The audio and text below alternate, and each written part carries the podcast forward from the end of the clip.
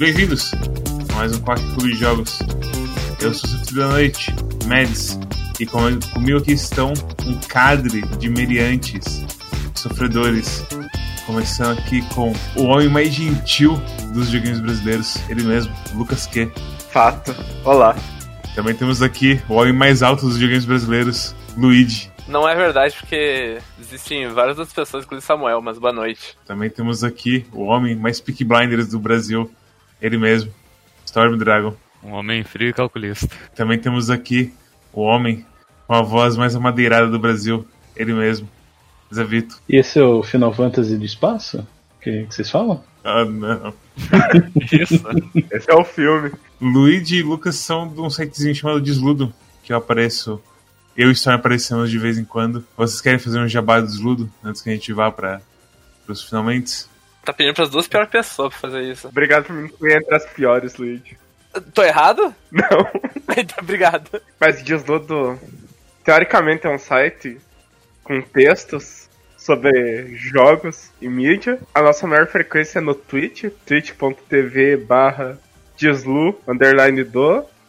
E a gente faz o podcast toda sexta, toda terça.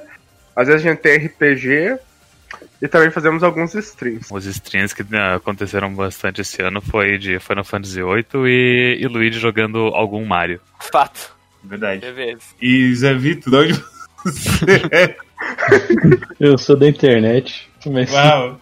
Igual se, Cosmos. se for usar uma carta de se eu tiver a carta de jabá, eu faço um jabá pro Desludo também, que o Desludo é. Assistam Desludo lá no Twitch. Vai acabar esse ano, não vai ter mais Desludo, como o Rinks falou. O último episódio vai ser daqui dois dias. Hum, Ou- ou- não, não. ou- desculpa. O último episódio foi três dias atrás. É, se você está assistindo esse episódio, o Desludo já acabou. Sinto muito. Parei, entra lá no site. Acabou esse ano, pelo menos. Porque vai ter, eles vão ter férias coletivas. É, exatamente. Mas é, depois desse preâmbulo, Ah, ah Mads, ah, antes de, de começar do jogo. me de você. Storm Dragon 7. Não, eu sou, eu sou, eu sou da internet também, eu sou, sou do Quack. Sou, como é que se diz, a cadeira fixa. Ah, e quer dizer, teve, no, no stream do Cosmos hoje, tu recebeu um, um elogio. Eu não me lembro quem, eu não me lembro se foi o Guilherme Carrion, ou se foi o Samuel PX, mas enfim, tu recebeu um elogio que era, era da seguinte maneira: O Mads é co-host de três coisas no, da, da internet. Não tem como ele ser uma pessoa ruim. Hum. O que, é, o que é verdade, porque enfim, as pessoas não gostam de sei si, se- pra fazer as coisas. Fato. Eu não sei se Verdade. isso é como factual assim, mas beleza. Muito obrigado, Guilherme Carrão. Acho, talvez. Mas bem, depois do elogio, vamos pro jogo da semana, que é Ai, Phantasy Star Online 2. Que, sinceramente, é o jogo que eu não sei como escrever direito, mas ele é um MMO que eu esperava muito, muito tempo. É o jogo aqui. que vocês me enchem o saco desde a época que, que eu não tinha nem jurado a bandeira ainda. É, realmente. Porque na época que ele era só um jogo lá no Japão, que a gente usava uma porra de um. Como que se fala? VPN? Não, nem precisava de VPN na época. Era um negócio mais do Twitter lá que o pessoal fazia. Era a tradução que a galera precisava. Muito, muito tempo atrás. Deixa eu, eu tô checando aqui quando que ele foi lançado. Foi 2012. Tá, não faz tanto tempo assim. 2012 eu já tinha ali meus 21 anos. Foram muitos anos de vo- vocês pagando pau pra esse jogo e, e chorando as pitangas que queriam jogar ele e jogar em inglês. Sempre foi muito difícil de jogar ele. Eu não sei se precisava de VPN, que nem vocês citaram. O que aconteceu foi que eu jogava ele sem VPN, e aí volta e meia tinha um update que ele limitava os jogadores de fora de jogar, certo? E o jogo só, só sendo no Japão, então só em japonês, mas tinha um, mas tinha um patch de uma tradução meio Babelfish, meio Google Translator direto, que não era muito boa, mas dava pra se virar. É, a maioria dessas. A tradução, tipo, em sua maior parte era bem feitinha, mas ao mesmo tempo o jogo tava traduzindo algumas coisas na hora, que as coisas mais novas, e aí volta e meia tinha coisa assim que a gente não traduzia. A coisa de história, por exemplo, ele nunca traduziu assim muito bem. A versão japonesa. Acho que é até importante falar do. Comunidade é uma peça muito importante em Phantasy Star Online 2. Tem, tem, tem muita gente que, que ama as partes divertidas do jogo e por isso encaram as partes muito problemáticas do jogo. A parte básica do jogo é um MMO que é mais ação do que outra coisa, certo? Se você for comparar com ele com qualquer outro MMO, eu acho que você vai, sei lá, se pá, comparar com ele com Vindictus. Se alguém ainda se lembra que Vindictus Não sei o existe. que é isso. Tem Blade and Soul. Blade and Soul é Blade and Soul é assim. Eu compararia ele com God Eater. God Eater também é uma boa. É que o God Eater não é MMO. Eu sei que não é MMO, mas é no estilo a jogabilidade, eu sinto. Pra mim, Phantasy Star 2 tá mais no estilo desses Monster Hunter, Destiny Sim. da vida, do Uhum. que um MMO em si. Mas em apertar botões mesmo eu entendo comparar isso com Go- com God Eater, assim. Porque você tem alguma liberdade e você consegue fazer coisas muito legais, tipo, aí, chega um ponto que você tem pulo duplo, muitos ataques ele tem, tipo, você meio que pula pra um lado pro outro. Tu faz um combo de um ataque no outro. Você tem combos, tem a coisa do Perfect Attack lá, que toda vez fecha um círculozinho em volta de você, até no ataque básico. Então tem um monte de coisa que, tipo, muito MMO não tem essa coisa de, tipo, ei, apertar botões no tempo certo, sabe? Muito MMO é tipo, você vai ter sempre seu. Pegar FIFA 14, por exemplo, que Lucas Kay e Luigi são extremamente letrados também nele. Você sempre dando auto, dando auto-ataque tem um negócio de skills globais que você vai sempre batendo botões e ativando elas e zaz. E é um tempo bem mais assim lento comparado com um jogo de ação mesmo. E meio que é isso assim, é um jogo é um jogo que vai parece que vai ser um jogo de ação, mas não é tão rápido quanto um jogo de ação, mas também é longe de ser lento como MMO. Mesmo sendo um jogo de 2012, ou seja, já tem oito anos, a jogabilidade é bem boa para os dias de hoje. Tipo, na época que saiu, velho, era incrível que isso era um jogo online com outras pessoas, sabe? E de graça ainda por cima. e de graça ainda por cima. Meio que é isso. É, é o básico, assim, de PSO2. E aí vem a coisa toda de que, tipo, como que ele é um MMO, o que, o de graça, e o que ele faz você fazer. E, e- é, vai ser uma review complicada, porque o jogo em si não tem uma estrutura muito, assim, do que você como jogador fazer, sabe? Pelo menos eu sinto isso. O Lucas Kay, que acho que foi o único que começou aqui quando o jogo saiu no, na América, pelos consoles, Xbox, na verdade. talvez tenha um domínio melhor do que como que era no começo do começo. Mas quando ele veio pro PC já tinha muita coisa liberada. E eu sinto que a coisa foi se acelerando cada vez mais. E, e cada vez mais tinha mais quest, tipo de quest pra fazer. E, e Extreme Quest, Advanced Quest, Buster Quest, e por aí vai tudo encavalando no outro. É bem complicado o jogo. É, é muita, é muita coisa na tua cara no início. A única diferença de quando eu comecei a jogar pra quando vocês começaram a jogar é que eu acho que eles já tinham colocado aquelas Ultimate Quest, não sei se tá ligado. Ultimate Quest é qual? É a da, a da corrupção? É a última dificuldade das quests. Essa eu não, sei, eu não cheguei a jogar elas. Mas o meu choque com o tanto de coisa fazendo no jogo foi exatamente o mesmo de vocês. Eu não fazia ideia do que fazer e como. Eu só entrei num mapa e, e fui tentando fazer alguma coisa. É porque quando ele saiu no Xbox, ele já saiu com o. Quantos anos de update? Uns 5 do japonês? Ele saiu episódio 1 e 2, né? Ou 1, 2 e 3. É, mas, é, mas já tinha um monte de. de. de qual de já 5 ou 6 anos de update do Japão. Inclusive, ah, que é uma das coisas que é mais complicada, assim, do Phantasy Online americano, é que ele já veio depois da compressão da história. Sim, sim. Que a versão japonesa ele tinha uma história que seguia linearmente, tu via cutscene, tu blá blá, passava, passava.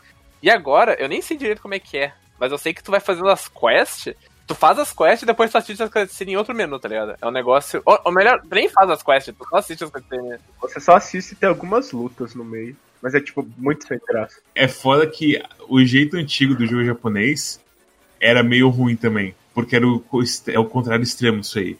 Ah, não, tá ligado? Então tinha quest tipo, ah, as gêmeas, pai da tipa da tá. Estão lá na, na Floresta 2 falando sobre a importância de meseta. E aí você ia lá, passava por uma área inteira da floresta, encontrava elas e ela falava, uau, meseta é moeda de PSO2. Você sabia que você pode comprar muitas coisas com meseta? E aí você, tipo, entrava no portal e acabava. Eu posso estar errado, daí o Luigi me corrige. Mas era uma estrutura, imagino que parecida com a do Phantasy Star Online 1, do Blueburst. Que ele tinha meio que uma historinha também, mas era exatamente assim. Pegava a quest, fazia a área inteira, aí você pegava outra quest, e outra quest também era, passa a área inteira de volta. Eu lembro de ser similar a isso, pra ser bem sincero também. O, que eu, eu, eu zerei o Blue Burst em servidor pirata e tudo mais também. É que o Blue Burst tem outra questão também, que na verdade é a mesma. A versão original do jogo não tinha quest nem história. Meu Deus do céu. Que é de Dreamcast GameCube, esse sistema de quest, de historinha e tudo mais, não tinha. O que tinha de história era, era os, os logs da, da, da, da tal da Red Ring Rico.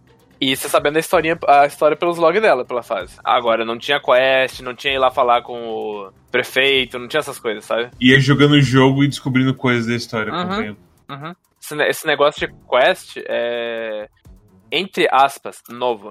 Sim, era parecido, mas, tipo, tem os mesmos problemas que o negócio feito depois, tá ligado? O do Phantasy Star 2, até onde eu sei, era muito pior. Era, tipo, até porque tinha tinha partes que tu podia ir pra uma, uma parte da história e depois pra outra, e tu perdia uma parte da história se tu fizesse a outra. Eu não sei. É um negócio meio esquisito. É, agora o tema da história do Phantasy Star Online 2 agora, tipo, é uma cientista que vem falando de escolhas, universos paralelos e sei lá o quê. A Xion.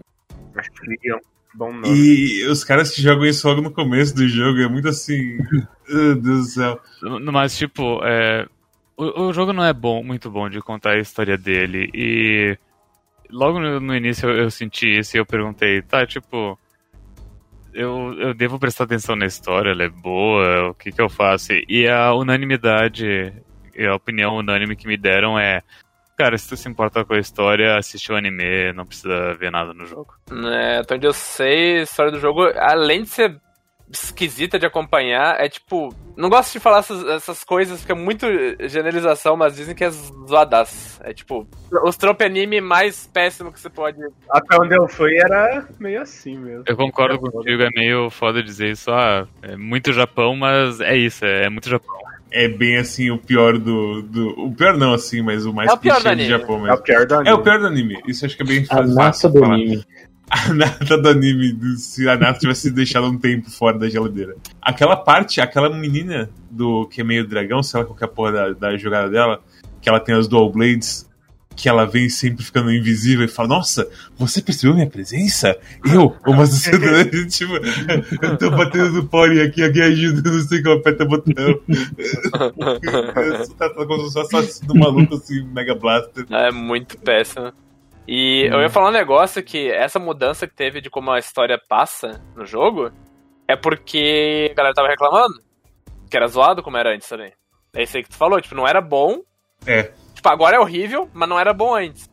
Só que, tipo, a solução deles foi meio que tacar o foda-se. o ideal seria meter um Helm Reborn nele, sabe? Tipo, a história aqui, tipo, destrói tudo e faz uma coisa decente, basicamente. Lembra, Mads, que eu te disse quando a gente tava jogando. Quando a gente tava mais na fúria do PlayStation Online 2, que o pessoal do Warframe. A SEGA deveria convidar os devs do Warframe pra fazer uma visita nos estúdios ali que eles produziam o PSO2, só pra eles darem uns pitacos pra eles, sabe? Toda essa questão de, tipo, melhorar a interface do usuário, ah, o que, que é importante manter, o que que não é importante manter no jogo, o que, que os usuários querem. Phantasy Star 2 2 tá aí.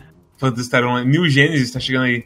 Eu tenho medo, sinceramente. Eu também tenho. Eu- É, é pra ter medo mesmo, porque eu acho que é o seguinte: enquanto, tipo, muitas coisas têm pra ser aprendidas no mundo, como o próprio Storm disse, tipo, de Warframe, se você olhar, sei lá, qualquer jogo que não seja Phantasy Star Online 2. E. Porque eu sinto que o jogo, assim, desde a época do que eu joguei no Japão, ele não evoluiu nas coisas importantes, de tipo, histórias que a gente vai falar depois, e coisas de como você aprende skills, como você interage e avança suas armas com o mundo e por aí vai. Meio que O maldito inventário desse jogo. É. maldito sistema de tudo nesse jogo. Se você assim. Malditas currency. É uma coisa que a gente pode até comentar depois. Tem muito fator aí do porquê que o jogo é assim. Qual seria? Vamos, vamos agora, gente. Tá, eu diria que o fator mais importante de todos, e é o que provavelmente estraga o jogo inteiro, é que ele é de graça. Uh, eu- então, aí vem o argumento de Warframe. Por frame é de graça e, tipo, Zé Vitor, quantas vezes tu teve que organizar o teu inventário no Warframe? nenhuma vez. Mas eu vou te falar, o Warframe devia ter uma listinha das armas que eu não tenho ainda pra, pra dar uma olhada assim, sabe? Não, tá, o, o argumento foi realmente foi muito geral. Ah, vamos recolocar. Ele é grátis, ele é japonês, e ele puxa muito, muito, muito fundo a ideia de ser um gacha. E o que que acontece em gacha? Gacha tu não tem inventário, gacha tem que pagar pra expandir o inventário. Tudo que, que envolve jogar o jogo é inconveniente, no geral. E o jogo é de 2012. Então, é, é na época, tipo, o Gacha tava meio que crescendo, assim. Não tava muito grande, mas tinha os poucos que estavam fazendo o trabalho deles. O PSO2 ele não tem um, uma coisa gacha de tipo tu gastar um recurso e dinheiro pra fazer rolls e talvez vir um boneco que tu queira. Eu acho que não, né?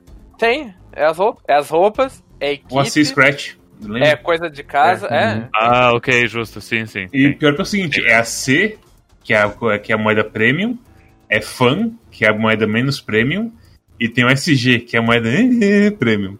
É, tipo aí, É. o termo. O fã dá pra conseguir no jogo, o SG também, mas o, o AC não dá. Tem muita coisa essencial do jogo que tá atrás desse AC Scratch. Mais inventário, às vezes, housing. Todas as roupas que eles soltam. Quer dizer, todas não, mas. É uma, a- melhor- as melhores roupas estão por trás do tipo o peitão gigante que eu, que eu considero o, o fim de O PS2. endgame. O endgame.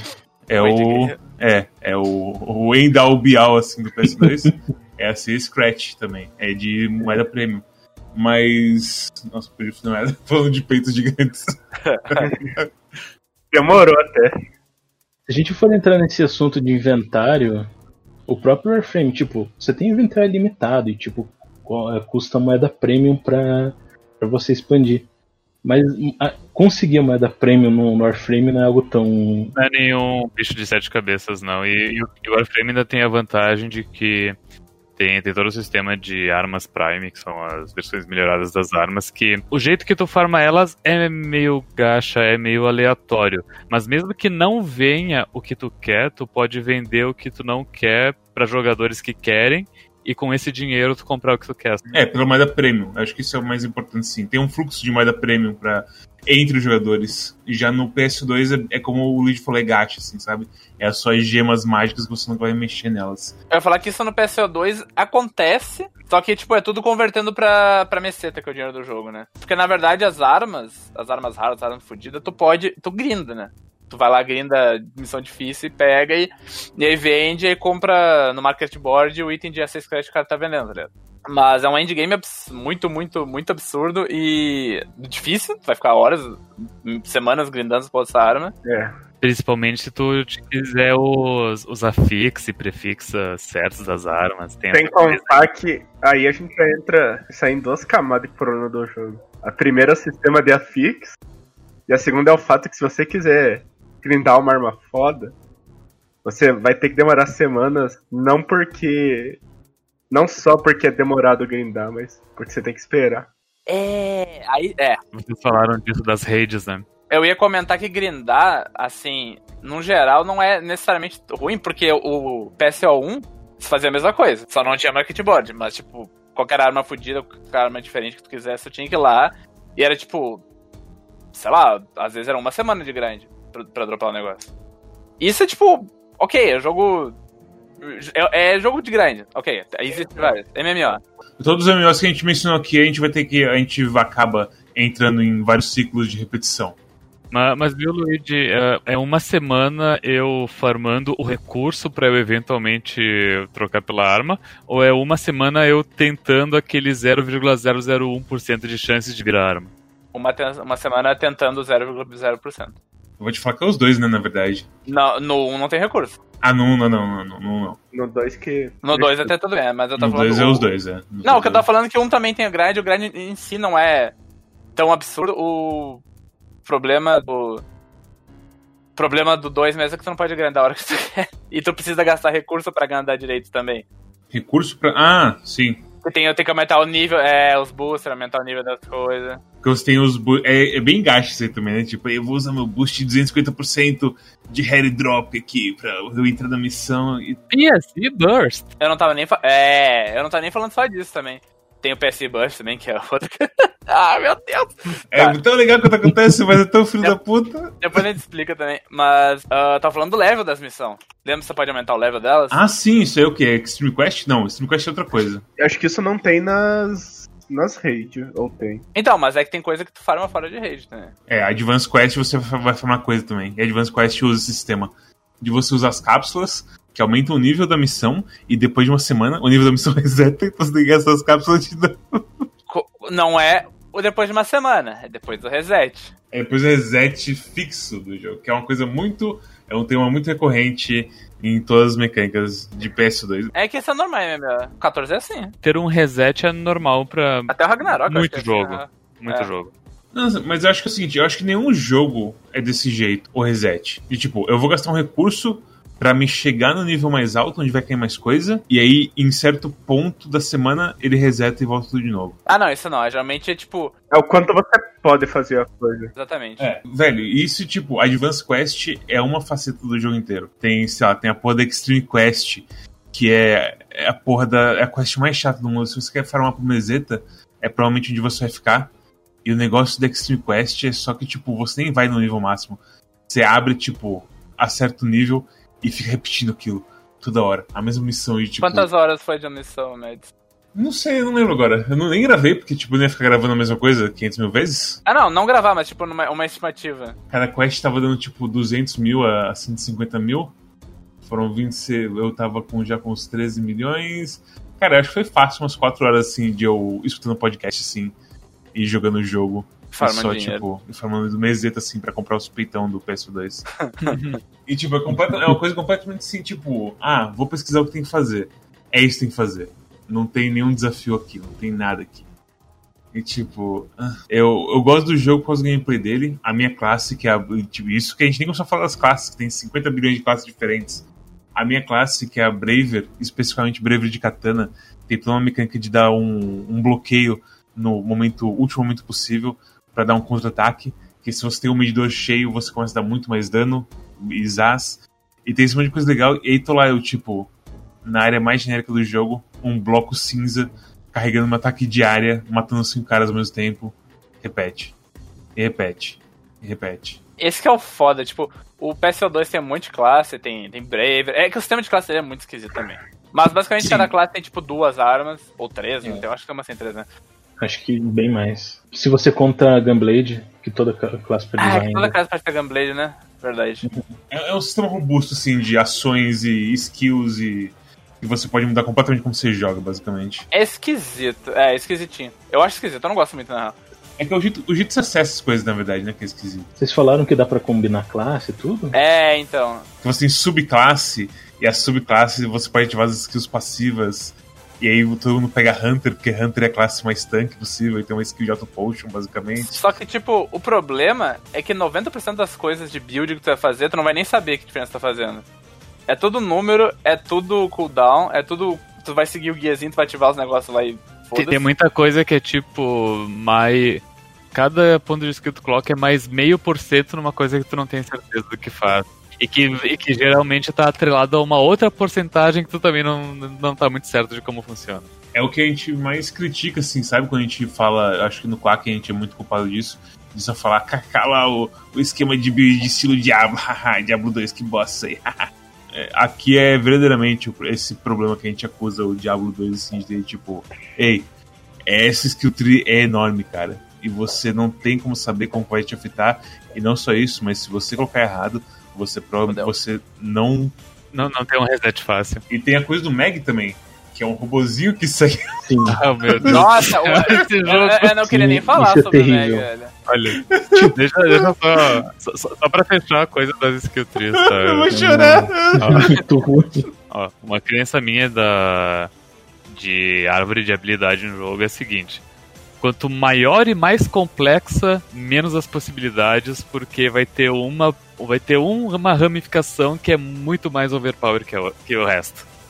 o, a, a probabilidade de rolar um erro estatístico no, no- por parte do criador é muito mais fácil, né? Uhum. E, e tem um negócio também que não tem só skill tree da tua classe principal, tem skill tree da subclasse também. É a mesma skill tree, assim, que você para pensar. Não muda isso, mas. Mais ou é- menos, até, até a hora que tu te ligar que, tu- que tu tem essa skill tree. Quer dizer, você pode usar a subclasse como a principal, mas você não pode ter uma build pra ela. Então, É, e, e tem uma variação, tipo, se eu sou Hunter, eu vou fazer uma build. Se eu tenho a Hunter como uma subclasse, é uma build diferente, que vai complementar a minha classe principal, que não é Hunter. Exatamente. É, exatamente, ok, justo. Fui pra esse jogo achando que isso é uma parada tipo F- Fifinha 14, que dava pra você mudar de boas, mas tipo, o Meg joga é, tem esse problema também. Interrompeu esses planos. Você ia falar uma coisa antes do Meg, Lucas? Eu ia. Eu Diga. ia falar que outro problema. Eu não sei. Talvez seja assim pra todas as classes, mas pra classe que eu joguei, ó, The Bouncer, ele. Ele. Você podia jogar tanto com chute quanto com soco, né? Ele tinha builds diferentes pra dependendo da arma que você usava. Assim, Braver também é assim. Você tem que escolher. Se você quiser, tipo, ter a liberdade. Você não tem como ter a liberdade de De usar os dois modos da Ah, o Storm, se eu não me engano, era Gunner. Isso, Gunner. Eu acho que Gunner ainda tem a liberdade de usar, tipo. Eu acho que o que muda é que ele vai, você vai trocar de single pra Area of Effect, porque é a arma e o, e o launcher. Não, esse é o Ranger. Ah, esse é o Ranger, é de novo, tipo, as, O Gunner é tipo. É tipo melee com, com pistolas. É isso, é- são, são pistolas a curta, a média distância. Ah, vocês assistiram Equilibrium? Eu falei, cara. É. o filme do Devil May Cry. Eu tô com Bateman na cabeça. Por causa do psicopata americano, qual Eu é o nome do ator? qual é o nome dele? É? Christian Bale. Christian Bale, muito obrigado. Vocês assistiram Equilibrium com Christian Bale? Essa é a clássica que eu joguei. Essa é quase que esse nome. Fala que é fato. Ainda fica em câmera lenta, né? Teus gols. O skill principal de skill vai ficar em câmera lenta. Ah, Tipo, só o personagem fica em câmera lenta, o jogo não. é. E é isso é muito divertido, velho. Essa. a- a- assim, o carisma das classes eu acho muito bom. De como cada classe é, é bem definidinha, assim, em certas coisas divertidas. Apesar de, tipo, Gunner e Ranger ser parecido, você pega, tipo, Braver, é uma coisa muito assim, ok, samurai que usa katana e arco. Mas aí vem coisas não só como skill tree, mas como o Meg que a gente vai falar agora, que quebra você no meio. Porque se você quer fazer um build bom bastante, você depende do seu Meg. Que é basicamente o que? Um build de stats, eu diria? O seu robozinho que te segue. Ele é uma mochila de stats. Ele é uma mochila de stats. mochila. É bem isso mesmo. É uma diferença danada tu, tu ter upado o Mag e tu não ter upado o Mag. Tipo, tu ter, sei lá, um level 50, que é um level, digamos, considerável, mas se tu não upou o teu Mag, tu não dá nenhum dano. E tem coisas, aí tem o negócio que Mag tem que upar, aí tu pode upar Mag errado, aí pra resetar o Mag é o inferno. E aí tu só pode ter uma Mag, tu- pra ter as outras é, tem que pagar. A pegada é que assim, você alimenta o Meg e ele, cada stat dele, ele tem todos os stats do tipo strike ataque, range ataque, strike defense, blá, blá, dex, blá, blá, todos os stats do jogo. E aí se você, você dá uma comidinha pra ele e as barrinhas enchem um pouquinho. Se a barrinha estoura, ele ganha um ponto daquele stat. Aí fudeu. E ele casou com aquele stat. E aí, se você. Esse é o ponto que você tem que sofrer pra tirar os stats dele, se você quiser tirar. Alguns itens, você dá, ele diminui uns stats e aumenta outros. Então, E tem itens que, inclusive, tipo, tiram todos os stats pra, tipo, ok, foda-se, vamos gastar o fullness, que é, tipo, que é basicamente tempo, que é quão cheio tá o seu robozinho pra resetar tudo, assim, e trazer um pouco de volta o, as barras atualmente. Existe, existem padrões de, de, de equipamentos específicos fazem tem resultados específicos no, no Mag, quando tu usa esses itens para alimentar o Mag. Mas são idiosincrasias que eu decorei e quem for investir no jogo vai decorar também, mas um jogador novo vai. Ah, por que isso? Não, tem, é um jogo que não precisa jogar sem guia. Decorações para colocar no teu quarto de quatro estrelas. Elas diminuem o, o ataque ele, Elas diminuem o Dex, mas ela aumenta o ataque ranged. Daí eu usava bastante essas pra alimentar o Mag. O maluco dando cadeira pro robozinho dele com a meio campeão. Dava cadeiras de quatro estrelas, que eram cadeiras Ai, ai. boas, mas não excelentes. Ai, meu Deus do céu. Nossa, questão de realidade esse jogo também é terrível. Nossa, e. e... Tudo no Phantasy Star é número, velho, basicamente.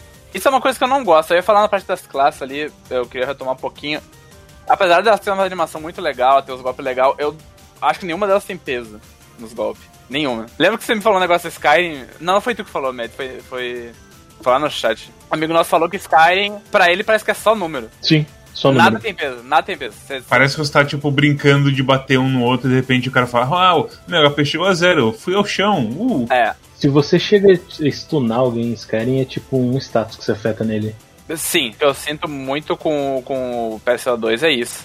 Ainda mais vindo do 1, porque no 1, cada coisa que você faz tem um peso muito específico. Por exemplo, quando eu tava jogando de bouncer, com, com os pezinhos, você faz um tornado lá que bate todos os bichos ao mesmo tempo, só, só fica spamando tornado, tá ligado? Esse é, é um negócio literalmente impensável de fazer no, no Phantasy Star 1. Braver também tem umas skills que. de AOE que é basicamente arroz com feijão dele, que você nunca vai parar de spamar ela. Eu acho que a exceção disso é com certos chefes que você sente um pouco mais assim. Eu acho que o foda de PSO2 é que o jogo, ele, o combate dele se divide em tipo, meu cérebro está morto, apenas meu sistema límbico continua me jogando pra frente. Uhum. E tem 500 bichos na tela, eu tô só botão, botão, botão, botão, botão, botão, e os bichos morrem. E aí tem tipo, uau, chegou o dragão que faz barulho de jato. Ele é forte. Eu preciso pensar como se joga agora. E aí tem coisa como, tipo, quebra as partes do bicho, ele dá um recuo assim, ele entra pra debaixo da terra, ele vai te ameaçar de certa maneira, não sei o quê. E nessa parte é legal, assim. Sim, os, os boss são legais mesmo. Inclusive, nossa, o, o boss da, da área lá do Japão, que é um bichão gigantesco. Ah, essa luta é legal. essa luta é muito legal. E, tipo, apesar de ser um bicho grandão, que é uma das coisas que também é problema do PS2, tipo, bichos gigantes demais e minha câmera tá perto demais de todo mundo. Essa luta do cara que é tipo um samurai gigantesco, Oni, sei lá das quantas. Quando você tá de Braver e ele carrega a espada da máxima assim dele, você defende no último momento e quebra ele assim de volta, você pensa, uau, videogames podem ser legais. Essa eu morri demais sozinho pra não passar raiva. Isso daí é Metal Gear Rising, Mads. Sim, exatamente. Mas o resto você tá completamente certo, tipo, zero peso, assim. Do que você faz, assim, tipo, estou literalmente dando a. dando a skill de mobilidade pra correr por cima dos inimigos, dando skill de AOE e segue o jogo. Espera, eu dou ataque básico pra voltar ao meu PP, que é o meu MP, basicamente, e. e rinse and repeat, sim. Isso, isso é uma coisa estranha que você falou, que tipo, as skills de movimento, elas não necessariamente são skills de movimento, elas são. Elas são acidentes, basicamente. Isso! acidentes. Eu falei skill de movimento, mas, tipo, isso é uma coisa da comunidade. Porque Braver é uma que. É Misty River, acho que é o nome, se não me engano. Que você some, corre um pouquinho, e aí a sua boneca começa a ter um ataque assim, a atacar várias vezes assim, numa área na frente dela. E essa parte de virar névoa e sair avançando pra frente é muito rápido. E tem, acho que o do, dos maguinhos tem a coisa de virar de cidade, sair correndo também. É que você cancela essas habilidades com o dashzinho, e de repente essa habilidade vira uma habilidade de movimentação. Oh, Deus. É, é muito estranho, assim, como tem muitos aspectos de um jogo muito bom ali sendo formado. Essa coisa de, tipo, não só do, do, do ciclozinho do Perfect Dark, mas também o sonzinho que ele faz sempre que você ataca. Aquele. Toda vez que você, você bate, sabe? É um feedback muito, assim, muito bom, pra ser bem sincero. Muito jogo, tipo, grandão, assim, de, de character action, não tem nada parecido. Você tem que acabar aprendendo na marra mais qualquer coisa. E esse jogo te ajuda, assim.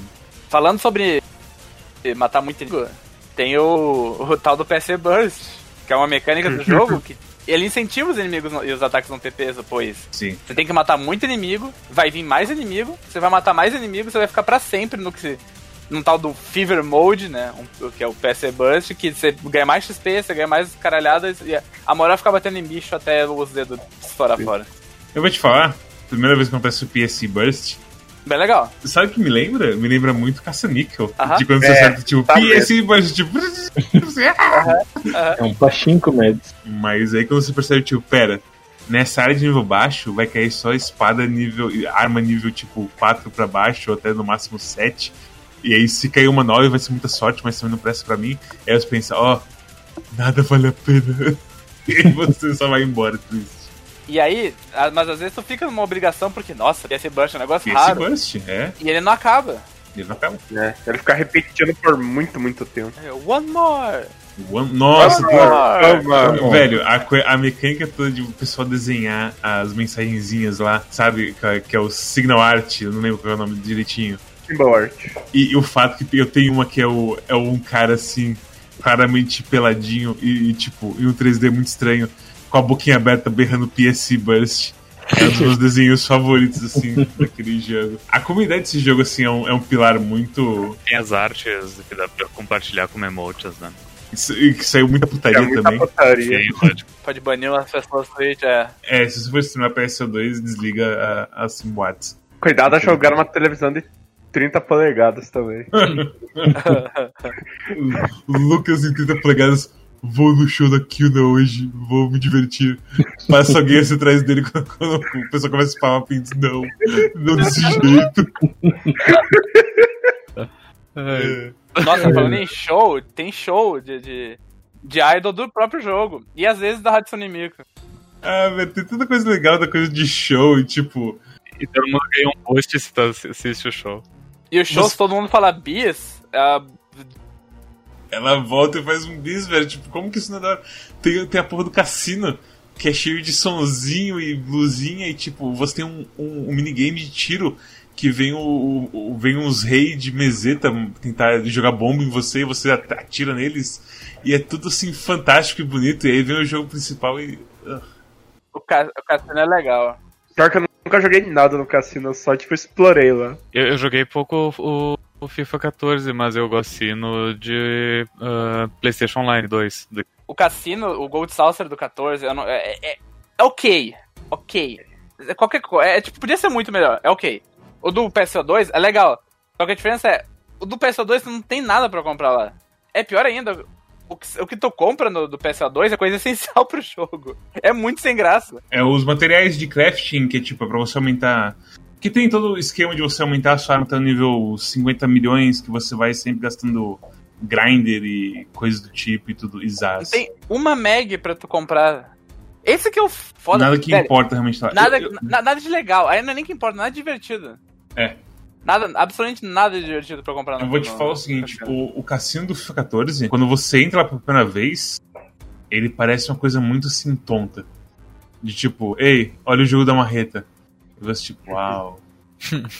olha o jogo do, do sei lá o que, você, uau. E aí de repente vem assim, ei, você quer ir pra Monte Corel? Você quer?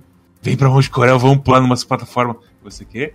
E de repente você tá pulando num lugar absurdo, pegando umas moedas, com todo mundo berrando porque caiu assim de 50 mil metros. Você, meu Deus, é igual Guild Wars 2, tudo de novo. Eu tenho flashbacks, PTSDs.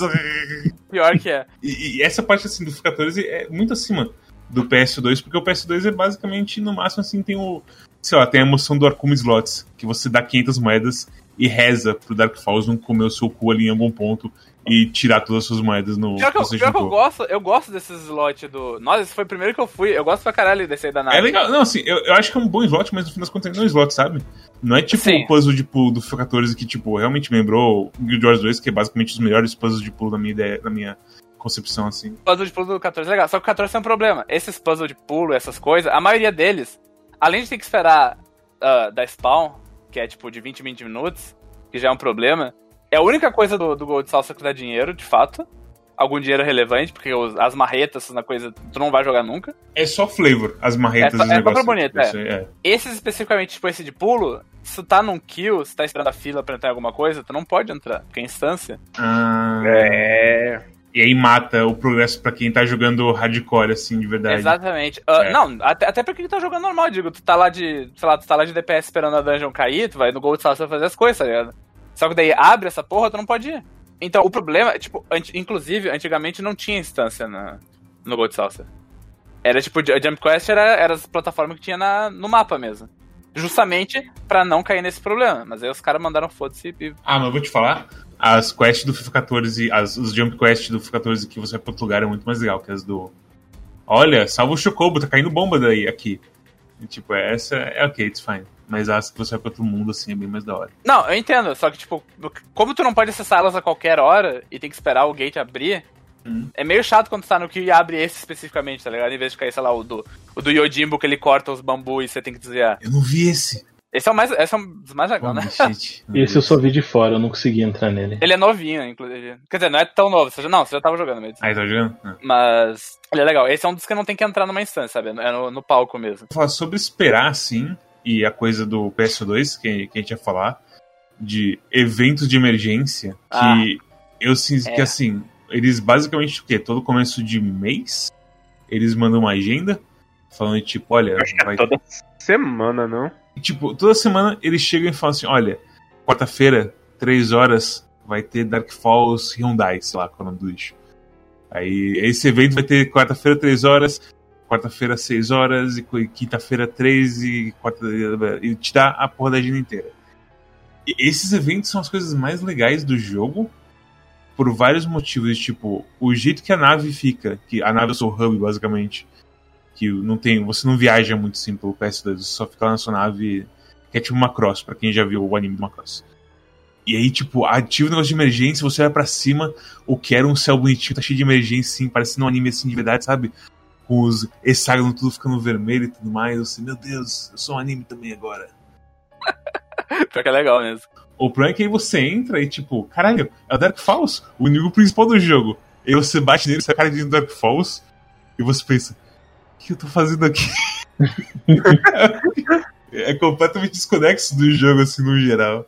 Você vendo sempre tem um cara que carrega a galera no geral e você fica meio ver navios. Ou tu entra no modo muito fácil, ou tu entra no modo que você vai morrer com hit. Não tem meio termo. É. Uhum. Era pra ter, porque tem umas 5 dificuldades, mas nenhuma faz diferença muito. Não, não.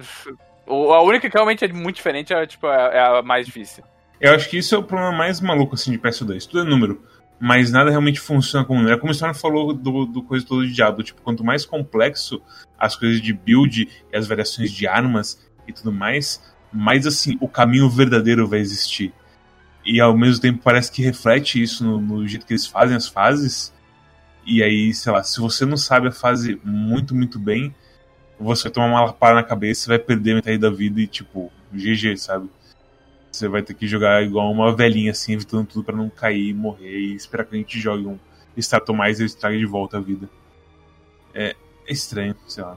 E aí tem outro problema, que essas lutas são endgame do jogo. Sem elas, o que, que tu faz no jogo quando tu tá jogando? O endgame verdadeiro é coisa, é a corrupção lá, né? Que eu não cheguei. A corrupção. É, eu cheguei, é tipo, no nível 75 eles te libera tipo uma missão diferente, que é onde a galera vai pra farmar as, as, as armas supremas lá. Fora que pelo menos eu senti que no level 75, com uma par ainda, tipo, é um salto muito grande comparado às outras dificuldades. Então, Uhum. você precisa provavelmente dos equipes grindados da, Ah, das coisas com tempo pra fazer aquilo. Que é bem difícil. E tipo, o endgame lá é tipo ficar rodando a área até aparecer evento, ficar farmando evento é de infinito, até você dropar o que você quer. Não tem muito, muita coisa diferente, assim. É como se você entrasse numa área e só ficasse explorando ela pra, pra conseguir drop. E as coisas mais diferentes aparecem no horário da semana que eles marcaram. Por o quê? Uma hora, né? Sim, durante uma hora. Eu acho que é isso. E aí some. E aí você espera vir de novo. E essas são as coisas mais diferentes do jogo. Eu diria que é o equivalente das raids de qualquer outro jogo. Só que você tem que esperar pra fazer elas. E tem horário marcado. Tá tendo um evento agora no PS2 que é tipo Tower Defense. Tipo, tem. tem é, é, eu, eu falei que tipo, são os eventos mais da da hora. E, tipo, pra mim, Mine Defense, que é o evento que, tipo, quando chegou no PC, era. É literalmente a abertura do jogo. Esse não tinha quando, quando chegou no Xbox. É, Mine Defense, tipo, foi quando chegou no PC, ele era o evento principal, tinha a abertura dele, de todos os heróis assim, correndo pelo deserto e uma música absurda tocando e todo mundo se batendo. E é muito legal Mine Defense. Você pega os mechas e tudo. pegar os cristais assim, de juntar ponto pra comprar o mecha e todo mundo assim ficando maluco e a música ficando maluca e de repente vê um bicho gigantesco começa a pegar o cara na sua torre e destruir ela completamente quando ninguém tinha tocado nela até agora. E zaz, assim. E isso é muito legal. E tipo, só tem ficado melhor essa parte do jogo porque tem tipo, agora tem um Tower Defense meio medieval assim, que tem uns bichos meio castelo. Que você, tipo, é, literalmente tem quatro torres e quatro jogadores são escolhidos como tipo administrador de torre. E aí ele tem que escolher se quer uma, um bônus de ataque, de defesa, de economia, coisa assim. E aí acontece que, tipo, vai tendo turnos de, tipo, os bichos atacam, aí o seu grupo ataca os bichos, mandando, é, protegendo os carros pra atacar os bichos, aí a parede do inimigo cai, o, o castelo fica vivo, começa a balançar os braços, bater em todo mundo, e, tipo, é muito fantástico e muito, assim, show, assim. Sei lá, tipo, eu imagino, eu não sei qual que é o medo deles, de, tipo, o pessoal não vai querer fazer isso, ou então vai ter moeda demais no jogo e ninguém vai querer mais jogar depois que junta as moedas. Acho que é um pouco isso. É porque assim, a- de certa forma, aí eu vou falar de novo que é um negócio de ser um jogo grátis. Tu não pode deixar os caras gastar tudo de uma vez, como tu falou. Sim. E, e- Mas é, é toda uma questão deles. É, isso que é o foda, eles reformularem a monetização do jogo. Eu acho que nem isso, tipo, é, é que assim, é, é, é um ponto tão base do jogo que se eu, assim, se eu tivesse dinheiro infinito, isso, isso resolveria o problema do inventário? Não. Não.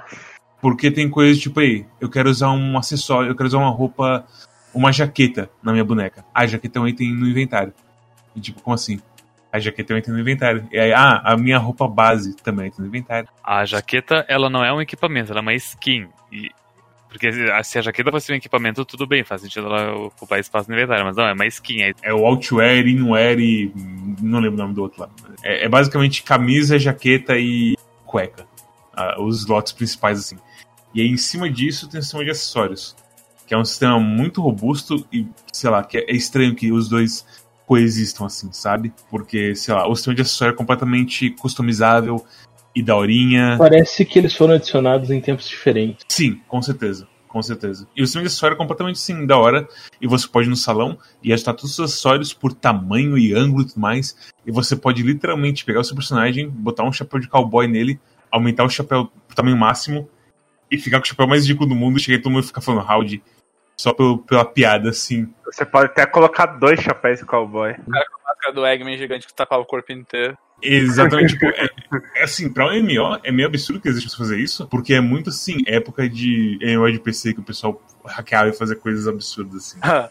É, é completamente sim, não tem estética aqui, foda-se. Você pode, você pode ser o Sol Bad Guy no, no Scratch Ticket que tem agora, sabe? E você provavelmente pode pegar as coisas do Sol Bad Guy e, tipo, deixar gigantes as coisas do Sol Bad Guy. E zadas, assim. É uma, é uma liberdade que você não esperaria disso.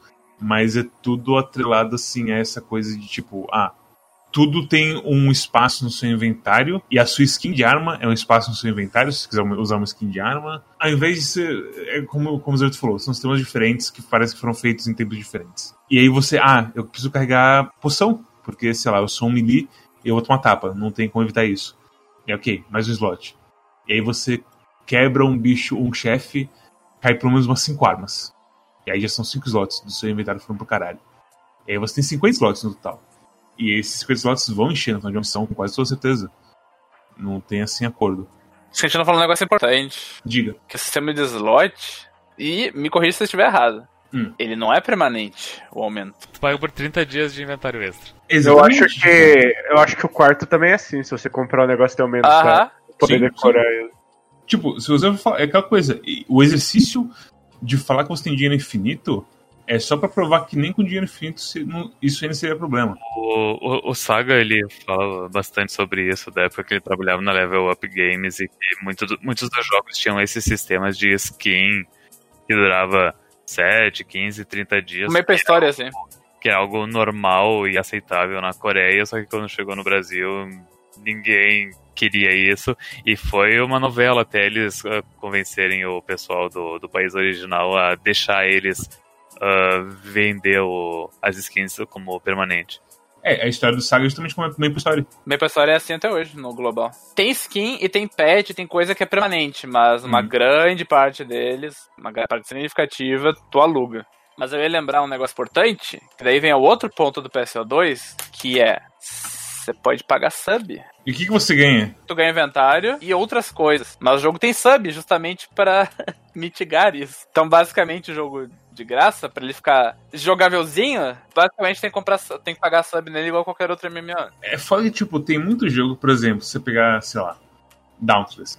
Dauntless tem o Battle Pass, o Hunt Pass, não é Battle Pass, porque você é um caçador, você, você caça. O PSO2 também tem Battle Pass. Também tem É, Battle Pass do também. PS2. É, e, essa de novo, o do PS2 parece, tipo, se você pegar. Nossa, velho. Mas, mas o PES de PS2 parece muito uma coisa que eles colaram com cuspe e papel machê. Sim, com certeza. Aham. Com certeza. É tipo, Toshiro chegou assim na empresa e falou: o diretor falou que você precisa fazer um Battle Pass pra amanhã. Eu digo, o quê? Que é isso? E o mais estranho é que o Battle Pass ele usa a moeda tipo no jogo, que é o SG.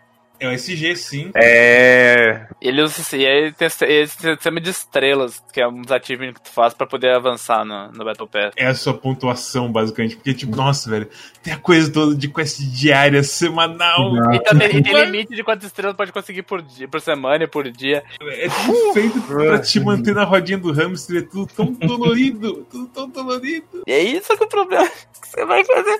Aí o que as coisas que é pra fazer é pra ir no mapa, ah, matar bicho, com, tocando AoE. A gente nem falou de, de, da Gather ainda, que é pescar e, e minerar. É. Que é o sistema que tem stamina, que é tipo fazendinha feliz, que você tem que levar Ai, o suco. Você, você, tem, você tem Gathering e você tem o Fishing, que eles são diferentes, lógico. Cara, Assim. até hoje eu não, eu não entendi o sentido do Gathering, o que, que você ganha com isso. Você tem algumas coisas que você faz com os itens de Gathering, tipo anéis de skill, que é um outro sistema que tem Que é muito trás, importante. Que é muito importante porque, tipo, se não me engano, o de, o de Katana Braver tem uns negócios bem legais, tipo, você pode ativar o seu Katana Guile sozinho, que é o esquema de você dar parry, você pode ativar sozinho e começar a dar mais dano, que é muito legal, porque tem muito inimigo que vai falar, foda-se, eu não vou deixar você dar parry, porque o ataque é muito rápido, você não tem como prever, porque tem muito bicho na tela. E tem coisas, tipo, sei lá, dá basicamente mais ataque e coisas importantes no jogo, assim, com esse sistema de anéis. Fora isso, tem o sistema de comida, eu acho, Tem, tem. que, que você vai usar as coisas de Gathering. Mas, velho, Nunca tentei nem meter com isso. é então. Então, Lucas, sabe qual é o problema? Se você tivesse que continuar jogando, os anéis que você tem que fazer coisa de Gather são essenciais pro jogo. Literalmente, você não pode jogar o jogo sem eles. Eu lembro que todo guia de build, essas coisas, falava que tal anel dá tal coisa, você vai precisar. O anel que é considerado o meta de, de Gunner é o anel que permite dar um salto pra trás, que geralmente eu só posso dar pra frente. Ou seja, eu gasto um slot só pra poder dar um salto, salto pra trás. Ah, o literal pulo do gato. Velho. É. É, é foda. Porque, tipo, é, sabe, a gente. é, esse foi recentemente que acho que foi o Cosmos que fez um, um tweet bem besta, assim, estilo Cosmos. De tipo, acho que era Suda ou Swery, tipo, ah, o jogo do Suda é estilo ou é substância? E aí todo mundo chegou batendo nele falando, não, estilo é substância. E em PS2 eu sinto que também tem isso, e tipo, muito estilo de PS2 legal. Tem muita coisa em PS2 assim que eu gosto demais, assim, de esse fato assim, tipo, do jogo ser um pessoal maluco numa nave voando assim, que sei lá, tem o café da Franca ali no. É só você andar e, e pegar o elevador pra chegar lá. E isso é muito legal. Mas não é o bastante pra, tipo, sobreviver todo o estrago que o jogo te causa ao longo do tempo, velho. Ah, isso, isso é o negócio que eu falei que esse é o problema de eu falar sobre PSO2. Que daí, falando tudo isso, eu só penso, por que, eu não vou jogar PSO1? Não tem o café da Fran, mas tem um jogo. Tem um lobby. Tem quantas pessoas? Tem um futebolzinho que você vai no último lobby pra jogar. Outro jogo. Você entra, faz parte, joga quatro pessoas, vai nos mapas legal, uns mapas bem construídos. Uns mapas que você lembra do mapa Mapa depois que você joga. Mapa bem feito, que você lembra do layout dele depois que você jogou. Não é qualquer coisa. Batendo uns bichos podem te matar. o fato de você ter falado do Blue Burst e eu ter lembrado da arena do primeiro chefe, que é aquele lugar que você tá. o- é, é do lado do domo, na verdade. Você tá no domo. Você tá, tipo, numa área que tá juntando a floresta com a estrutura do pessoal. Não, na real você tá é é dentro do domo. Já é dentro do domo isso? Então, é que tu pega um. Tele... é, Tu... A porta do chefe é um teleporte do lado do domo. Aí, tipo, Ah, tá. é- é- dá a entender que ele te leva pra dentro do domo, porque tem a mesma portinha do domo dentro dele. O que é Blue Burst? É a versão de PC do PS1. Que muita gente, tipo, inclusive, eu não sei, eu, eu, eu acho que você não tava nessa época, assim, no, nas maluquices de jogar MMO até as 5 da manhã Storm. Mas nosso grupo, assim, tipo, BM jogou bastante também, isso aí. Ah, é que eu nunca fui da- do grupo de vocês de jogar Ragnarok e coisa. Aham, aham. Mas é, isso a gente, a gente jogou bastante isso aí também. E a única coisa que eu posso te responder, Luigi, é que PS1 eu não posso ter seis peitões gigantes no meu personagem. É, mas mas PSO1 você tem vontade de jogar. É, então, eu, eu- na, na moral, tudo, tudo, que- tudo que essa conversa fez até agora é fazer eu ter vontade de jogar PS1, assim, quando eu tiver mais de boa, assim. É um jogo travado. É tra... Eu não gosto de usar a palavra travado, mas é um jogo travadinho. É um jogo pesado. Isso que, tipo, isso foi parte que me, que me deixou muito maravilhado com o PS2 também. Porque você vem de PS1 e vai pro PS2 e você pensa, nossa, é igual um videogame de verdade. É, não, é, é, o 1 Sabe? um é muito travado. O 1 parece, sei lá, parece um RPG de turno às vezes. Ele é travado. Ele tem o sistema de Meg também. É tão zoado quanto. Asqueroso quanto é no 2, né? Porém, ainda é legal, porque não tem toda. Não tem todo o negócio de ser um. Você pode pegar Meg, Meg pelo mapa. Isso facilita. Como assim pelo mapa? Dá pra encontrar, às vezes dropa Meg. Simplesmente um meg a mais que eu posso gastar o tempo pra alimentar e trazer ele ao Aham. nível do meu. É, isso já é um pulo absurdo de qualidade básica, assim. Né? De não ter que gastar dinheiro no negócio. É um jogo de 2000, ele é travadinho, ele é meio feio, não tem muita customização de personagem. Quer dizer, eu não acho ele feio, mas ele é, ele é datado. Usando Não. essas palavras. Eu não gosto dessas palavras, mas é, é, é é uma palavra. Ele é. Não tem. Tem tipo três presets diferentes de, de- Não, tem bastante preset de rosto na real. Mas tem preset, pouco preset de personagem, não dá pra diferenciar muito eles no geral. Mas. É um jogo bom. Dá vontade de jogar. Mas eu te dizer, eu que nunca joguei o 1, olhando aqui umas screenshots, eu zero vontade de jogar esse ano. É, por isso. Então, é que assim, ó, por isso que eu quis falar datado. Eu não gosto dessas palavras, não, não diria, não usaria essa palavra pra descrever o jogo. Porém, eu sei que também não é um jogo que qualquer um teria vontade de jogar. É um jogo difícil de entrar pra, pra jogar e curtir, assim, bem. Só que eu acho um jogo infinitamente melhor que o 2. Eu vou te falar que eu acho que o PS2 também é datado. É.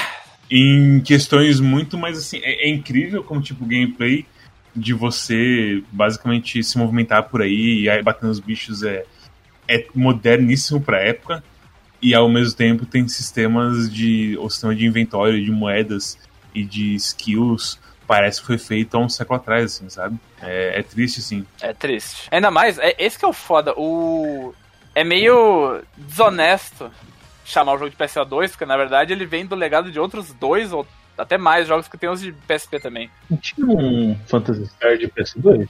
PSO2, teoricamente, é PSO3, né? Porque teve Universe antes. E, PS, e Phantasy Star Universe já é um jogo que foi muito dividido. A galera já não gostou muito. Claramente gostou bem menos do, do que o 2, porque o jogo morreu bem rápido. Só que ele é mais parecido com um com as coisas dos dois, sabe? Hum. Então ele é mais rapidinho, ele tem as pistolas, ele tem várias coisas que tem no 2. De lobby e tudo mais tinha no Universe. Mas, é, mas faliu. Então o que, que vai fazer? O que sobrevive é o que a galera joga. E a galera, a galera do Japão curte esse gachazão aí. Eu gosto também, no geral, mas esse aí não deu. A corrente do PS2 é muito apertada. Qual que é aquela curva, Storm, dos impostos? Se você cobra todos os impostos do mundo, o pessoal não paga? Como? Aquela curva lá é tipo, Ei, eu vou cobrar 100% de impostos. E a pessoa fala, não, não vou pagar. E aí você tem que encontrar o ponto correto pra, tipo, o pessoal, ok, eu vou pagar. E pra você ter o máximo de. Eu não sei se tem um nome pra isso, mas sim, isso é uma coisa. Você mencionou esses dias, eu achei, por isso que eu achei que se lembrava. Mas de qualquer modo. Curva de Pareto? Isso, é isso? É isso mesmo, né? Curva de Pareto é usado, é tipo, tu precisa ga- gastar 20% de esforço pra chegar em 80% do resultado. E daí tu decide se tu quer gastar o oit- 80% do esforço pra pegar os 20% no final. É, eu acho que é parecido. É, é a Way, é a Way. Mas é tipo, é, é estranho meter tanto pau num jogo que eu joguei 130, quase 140 horas. É, então. E ao mesmo tempo é um jogo, tipo, não é como se fosse um jogo que eu achasse horrível, horrível, horrível, mas eu sinto que o que fizeram com ele é horrível, horrível, horrível, sabe? Uhum. Eu nem diria que o que fizeram com ele, o jogo já nasceu assim. É o, é o famoso jogo ótimo, duas estrelas. É, É foda que é bem verdade isso aí. É aquela coisa que eu falei agora há pouco, o estilo pra mim é, é substância também. E tem muito estilo aqui. Não, eu concordo, pior, pior que eu concordo. Com certeza é um jogo pra pessoas com força de vontade. Pra desbravar todos os sistemas e, e conseguir ir adiante pra, pra tipo, pra conseguir extrair o, o melzinho que tá ali no, no fundo do copo, cheio de espinhos ao redor. E a força de vontade começa na hora que você instala o jogo. É, Nossa! Ah, nossa. Eu, eu não quero falar sobre isso. Relatos dessa parte aí. Lembra, Luigi, o quanto você se esforçou pra meter esse jogo no seu PC? As pessoas do mundo que têm todo o direito do mundo de falar que eu tentei jogar esse jogo com todas as minhas forças. E eu não. tô- eu joguei 60 horas desse jogo. Sem notar, ok, foi. Não foi tão ruim. Eu, eu, eu não notei. 60 horas. Depois, pra, pra compensar toda a porra daquele esforço que eu fiz pra instalar o jogo que deletava. Ele sumia, Mad, do meu PC. Eu instalava, ele sumia. Eu instalava, ele não abria. Eu tive que instalar 10 vezes. É tipo, é tipo um cachorro que, tipo, você abriu a porta, o cachorro sai voando assim pela porta e você tem que correr atrás dele. Cuidando a vez que ele usou meu PC de rodar também. se esse episódio fosse um episódio do, do Red Leather Media, no momento que tu, que, que tu se lembrou do, do, do desafio de instalar o jogo, e todo mundo falou, ah! iria cortar e tocar a musiquinha. Acabar o episódio. Cara, eu gastei literal um dia baixando esse jogo, porque eu baixei ele mais de uma vez. E era 12 horas pra baixar ele, cara. Ele é 70 GB e os servidores não colaboravam. Mesmo que a internet fosse boa, ele demorou. Mas eu vou te falar, essa parte aí, a gente pode ocupar o nosso velho amigo Xbox Game Pass. É, Ah, Esse aí, tipo, a gente tem que colocar na conta deles. é na conta dos dois. Ah, ok. Eu, eu acho que o problema não era nem o. Olha, o problema não era nem o Game Pass, era a Microsoft Store. E a interação entre os dois, na Sim, realidade. mas é a mesma coisa, porque, tipo, tem o Gaming Services lá que, tipo, é o que junta tudo. E é o que dá merda em tudo. Porque aí, eu não mencionei isso, mas na, no Halo 3, eu acho, eu quase não consegui jogar a porra do jogo com o Storm e Cosmos por conta de, tipo, a, a porra do Game Pass não abrindo o jogo. E o PX também. Eu descobri no final das contas qual que era o problema meu com com Xbox. Se eu não me engano, era era uma das línguas, não sei se era do computador ou do Game Pass, enfim, era tinha, é, tinha a ver com o problema de, de pacote de língua, de qual estava instalado no PC. Eu tirei a sorte grande na, na loteria do Fantasy Star Online, porque eu consegui instalar pela Microsoft Store e abrir pelo Game Pass e, e e o jogo funcionou por uma semana. Até que ele não abria mais. E daí eu tive que passar por toda essa, essa tristeza de tipo, conseguir desinstalar o jogo. Mas não adianta desinstalar o jogo, porque ainda fica os arquivos dos instaladores Tem que numa rodar um prompt. é, numa pasta bizarra do Windows, que não é simplesmente entrar nela e deletar. Porque tu pode deletar por lá, mas ele ainda tá lá. E daí precisa mexer com arquivos de. Ah, como tu disse, usar um prompt de comando, ou daqui a pouco ver- eh, olhar ali os registros e. Ah, modo de é o inferno. É o inferno. Eu já tô ficando enjoado.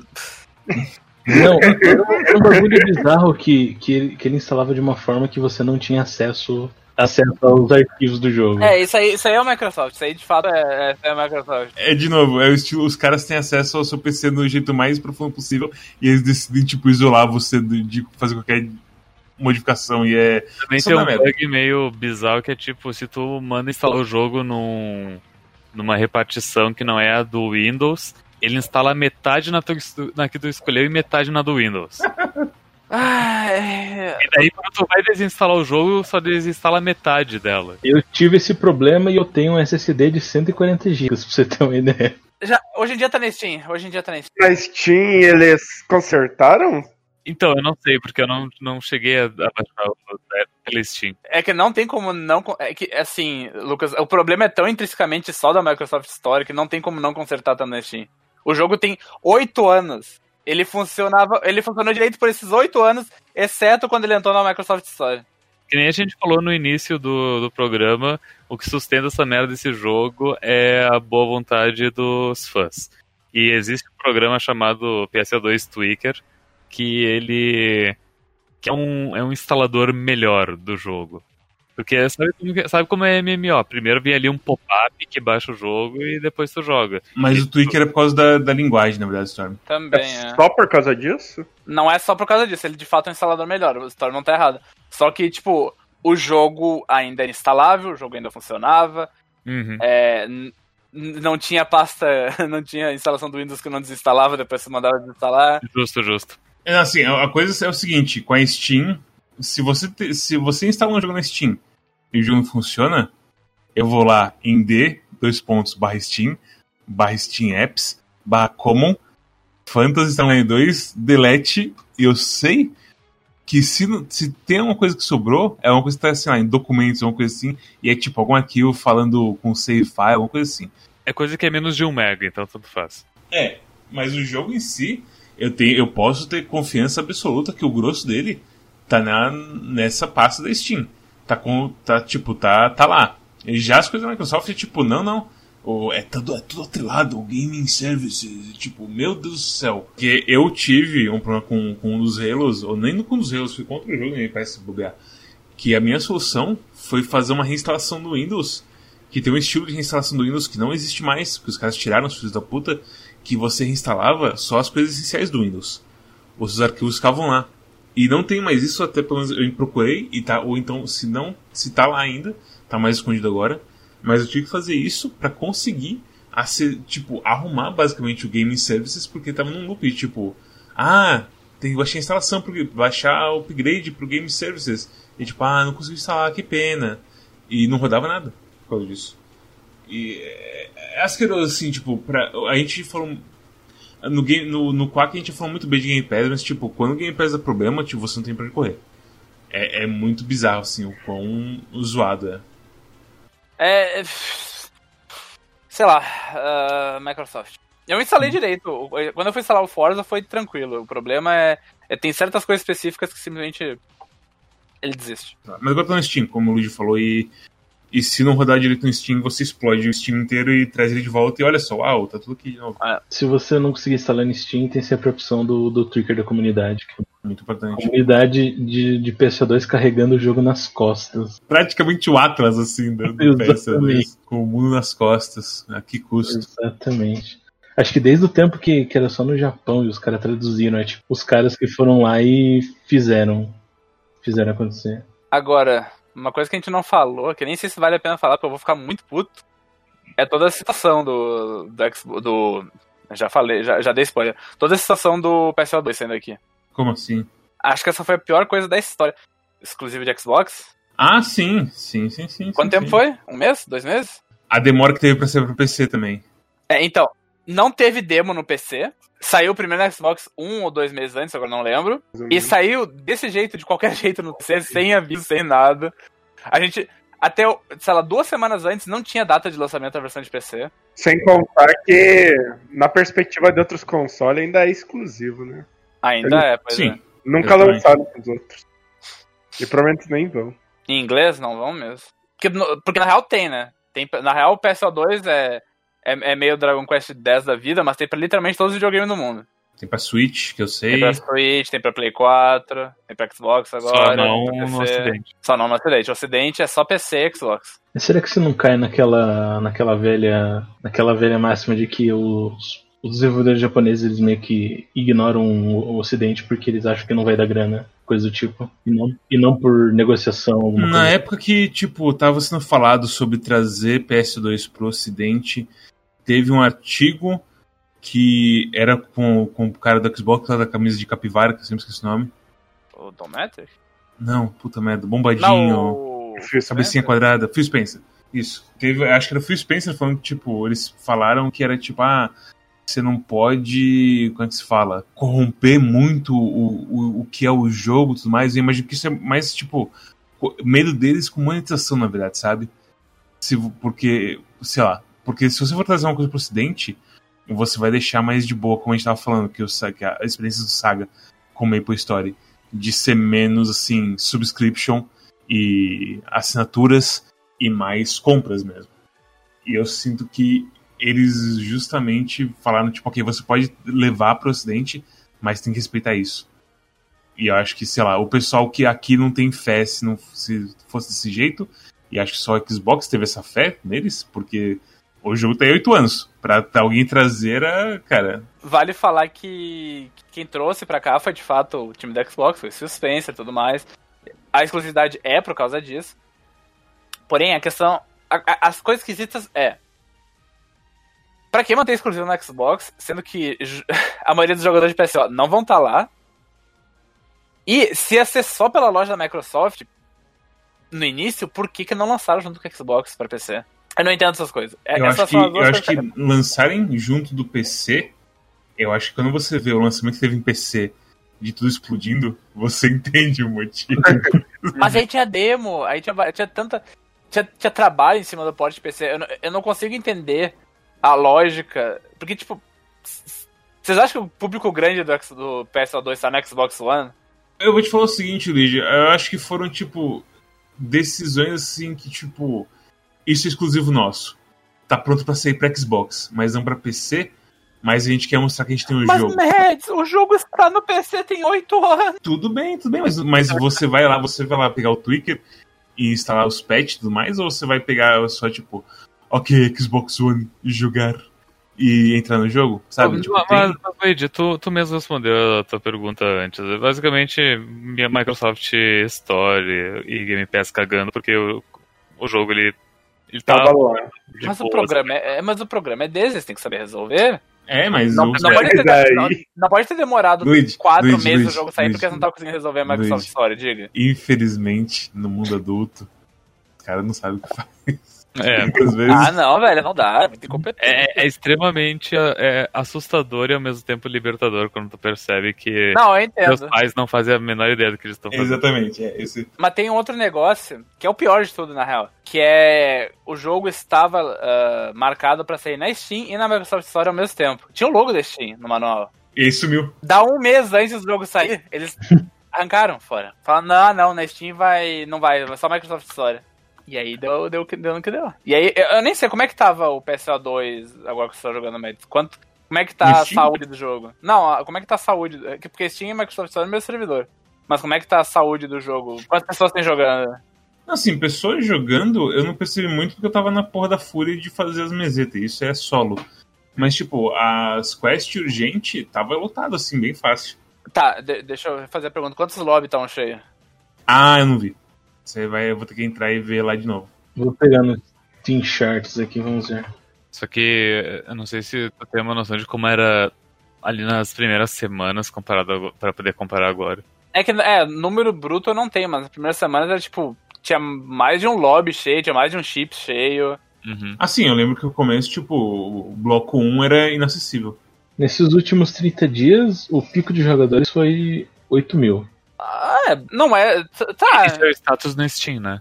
Sim, isso no, no Steam Charts. Pode ser que tem galera jogando ainda no, na versão de Windows e tem Xbox One também. É bem pouco pra um MMO, mas tá ok. Achei que tava pior. Tem jogo que, que sobrevive com menos, eu diria isso. Bem menos. É. É tipo, mas com certeza tem, tem muito mais espaço sobrando do que, do que talvez tivesse ter previsto. Eles perderam muito, assim, o, o tempo de lançar com a coisa toda de. O quanto de problema teve, sabe? Eu fui ver o 14, o 14 tem, tem dobro, tá ligado? Jogo É. É 14 também é. O, o, o, o trabalho que foi colocado no 14 e o, o tanto de tipo. E agora é aquela coisa, que a 14 também tem o Free Fire agora também, né? Ah, é verdade. Verdade. Sim. Recomendações para PS2? Apesar de a gente provavelmente ter esquecido um monte de sistemas horríveis que estão só esperando a gente virar a cara pra esfaquear a gente horrivelmente no meio Pô, da se noite. esqueceu de alguma coisa, o primeiro comentário do vídeo vai ser: Eu não acredito que vocês se esqueceram de. É. É, é aquela coisa, se a gente esqueceu, considere nossa mente protegendo a gente da dor. É, é exatamente. isso. É um mecanismo de defesa. Exatamente, é, é um mecanismo de defesa. A única coisa É. que eu posso lembrar é que é, free player não tem acesso ao market board. É isso é terrível. Os menus do Uhum. jogo travam quando tu abre. O lobby, quando o jogo saiu, rodava 10 FPS no PC. Nossa, é verdade. Nossa senhora. Eu, por algum motivo, não tive esse problema. Acho que o Tweaker meio que consertou por fora, assim. Sim, o Taker conserta, aham. E na- eu acho que eles lançaram um patch nessa época também pra, pra melhorar. Porque era um, era, um, era um jeito muito idiota que o jogo. Ah, era o. Era o anti-cheat. Se tu desligava o anti-cheat, o jogo rodava normal. Caraca. É, é, é, é. Porque é, daí, é. tu, porque daí tu te baniam porque tu tirou o anti Não, o anti-cheat não fazia nada. Eu joguei um tempão com o anti-cheat desligado. É é um negócio de doido, velho. É um negócio de doido. É um negócio de doido. Será que o anti-cheat era meio que tipo coisa do checklist que a galera pôs lá e meio que eles não dão bola porque no Japão também não tem? É muito estranho porque, tipo, ter anti-cheat no jogo online parece uma relíquia do passado, sabe? É, então. Uhum. Remota. Então. É bem estranho mesmo. Quando você vê a janelinha abrindo lá do anti-cheat. Realmente lembra os dias de Ragnarok. Dias de Gunbound. Sim. Uhum. Você pode ter um quarto, esse quarto só pode ter um móvel. Não sei se tem mais alguma coisa. Acho que você esqueceu. É, você lembrei agora do sistema do da pessoa nanica que, que você fa manda fazer quest. Ah, isso é uma coisa legal. É o que? É. É legal porque ele aparece no mapa do? Sim. Sim. É, Isso é uma coisa tipo, a gente, eu sinto que a gente falou pouquíssimo sobre o jogo em si, porque o jogo meio que acontece a você e é difícil escrever. Mas toda vez que tá lá de boa, assim, fazendo a missão e aparece Emergency Code, você, ah, uma coisa de emergência. Aí você vê a missão da nave, você. Mas é, é bem legal quando você vê o seu retainer assim correndo. Retainer, não, qual é o nome dele? Esqueci o nome dele no PS2. Assistant, sei lá. É, é bem divertido quando você vê ele correndo e você ajuda ele e tudo mais. Mas pior que a gente não falou do. O, o normal do jogo é você entrar no mapa, você vai de cabo a rabo, mata um chefe e acabou. É, Os e mapas é são meio bem que isso pra curtinhos. tudo. É tipo, é uns 5 minutos de cabo a rabo do mapa, eles são curtinhos, você bate nos mobs ou ignora eles, porque na real não tem muito motivo pra Tem, é, é, que, é o que eu falei lá no começo, tipo, é tanta. É, é- é a pior coisa quando você quebra um, um cristalzão de chefe que é pra ser o seu, seu recompensa final e não tem nada assim de tipo que É. presta de verdade do lixo. Dropa tantas coisas só lixo. Sei lá, até 9 estrelas não presta a não ser que você alimente seu meio com as armas, sabe? E aí só de 10 pra cima que vai começar a, a servir como moeda pra algumas coisas. Na real, Advance Quest até tem motivo pra matar os bichos. É, né? isso que eu ia falar, a Advance Quest tem, tem objetivo específico, tem coisa pra fazer, tem os time trial também. Então entrar é bem legal quando, quando você separa do pessoal e faz uma coisa completamente diferente, assim, sabe? pra se Sim. juntar no final, assim. Tipo, é- essas missões são legais, mas realmente, assim, tipo, é, é- parece que eles estão sempre fazendo uma variação de uma coisa básica Da mesma que não coisa. é. é tão, assim, forte, no fim das contas. E tem bastante mapa, mas no final das contas parece que não tem tanto mapa assim também. Nossa, e você fica muito tempo nesses mapas e você sente na hora que não tem muita variação. Acho que os mapas mais únicos são de, de emergência. Sim. Com certeza. Porque eles são uma coisa bem, bem mais diferente. É tanto assim, Mining Base 3 é o, é o que eu mais me lembro, mas tem os outros que são mais abertos. E que por aí vai, sabe? Eu acho que a coisa que mais faz você continuar a jogar e ter uma ordem de jogo é aquelas quests principais lá. Que é basicamente uma lista de objetivos soltos que você vai fazendo assim pouco a pouco.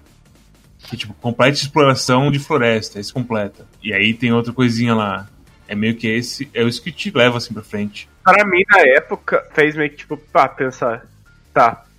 Eu acho que meio que chega desse jogo até os caras começarem a jogar. Foi que, tipo, eu fiz os negócios de explorar as áreas. E depois disso, tipo, quando eu fiz elas na última dificuldade, eu entrava só pra fazer diário. Já tava. Já sentia que não tinha muito o que fazer. A progressão do jogo é muito esquisita. É é- é isso que eu tô querendo falar. Na real, tem um tempo. A progressão dele é muito esquisita. O fato de a gente estar, tipo, a uma hora e meia e só agora tá falando de como que é a progressão do jogo é porque quem tá jogando há um tempo, com, assim, há al- algum tempo, você perde a noção do que você tá fazendo além das coisas diárias e caçando, assim, essas coisas semanais, esse grande eterno, assim, pra você ficar na frente de... Justamente porque a, a progressão meio que acaba se tornando ver os números crescerem. E tem, tem outro negócio que a gente também não tá falando porque. Desde o início do jogo você não sabe direito o que, que tem que fazer, a progressão e tudo mais. Vai- ah, eu vou fazer Story Quest, a Story Quest é só cutscene. Ah, vou, vou matar os mapas, beleza, matei os mapas, e aí? Vou fazer os mapas de novo, vou fazer o quê? É, E aparecer lá, campanha pra você fazer Story Quest, se você fazer Story Quest dia tal, você ganha item. E tipo, ok, eu... Será que, será que isso não é porque o jogo ele vem meio capado no começo? Porque acho que tem isso que a gente esqueceu de falar, que tipo, a versão americana ela é muito mais atrasada do que a japonesa. nossa, não é, não é tanto, não. Inclusive, eu diria que o problema é justamente o contrário, o jogo veio muito descapado. Você não acha? Porque, tipo, olha o que acontece. Você começa, tu começa o jogo, vai lá, tu- na primeira vez que tu entra na, na lista de missão, tu já tem todos os mapas abertos, todos, todos, imediatamente todos. Não tem, não tem, ah, esse aqui é o melhor mapa pra ir primeiro, ah, esse aqui é o melhor. Eu acho que você tem que tipo, fazer uma missão. Você tem que ir no. Conforme os mapas vão liberando. Tipo, você ah, não, perdão, é verdade. Pra tu abrir o segundo mapa, tu precisa vencer o primeiro, pra abrir o terceiro, precisa abrir, ah, ah, vencer o segundo. E as dificuldades é por nível. É, exatamente.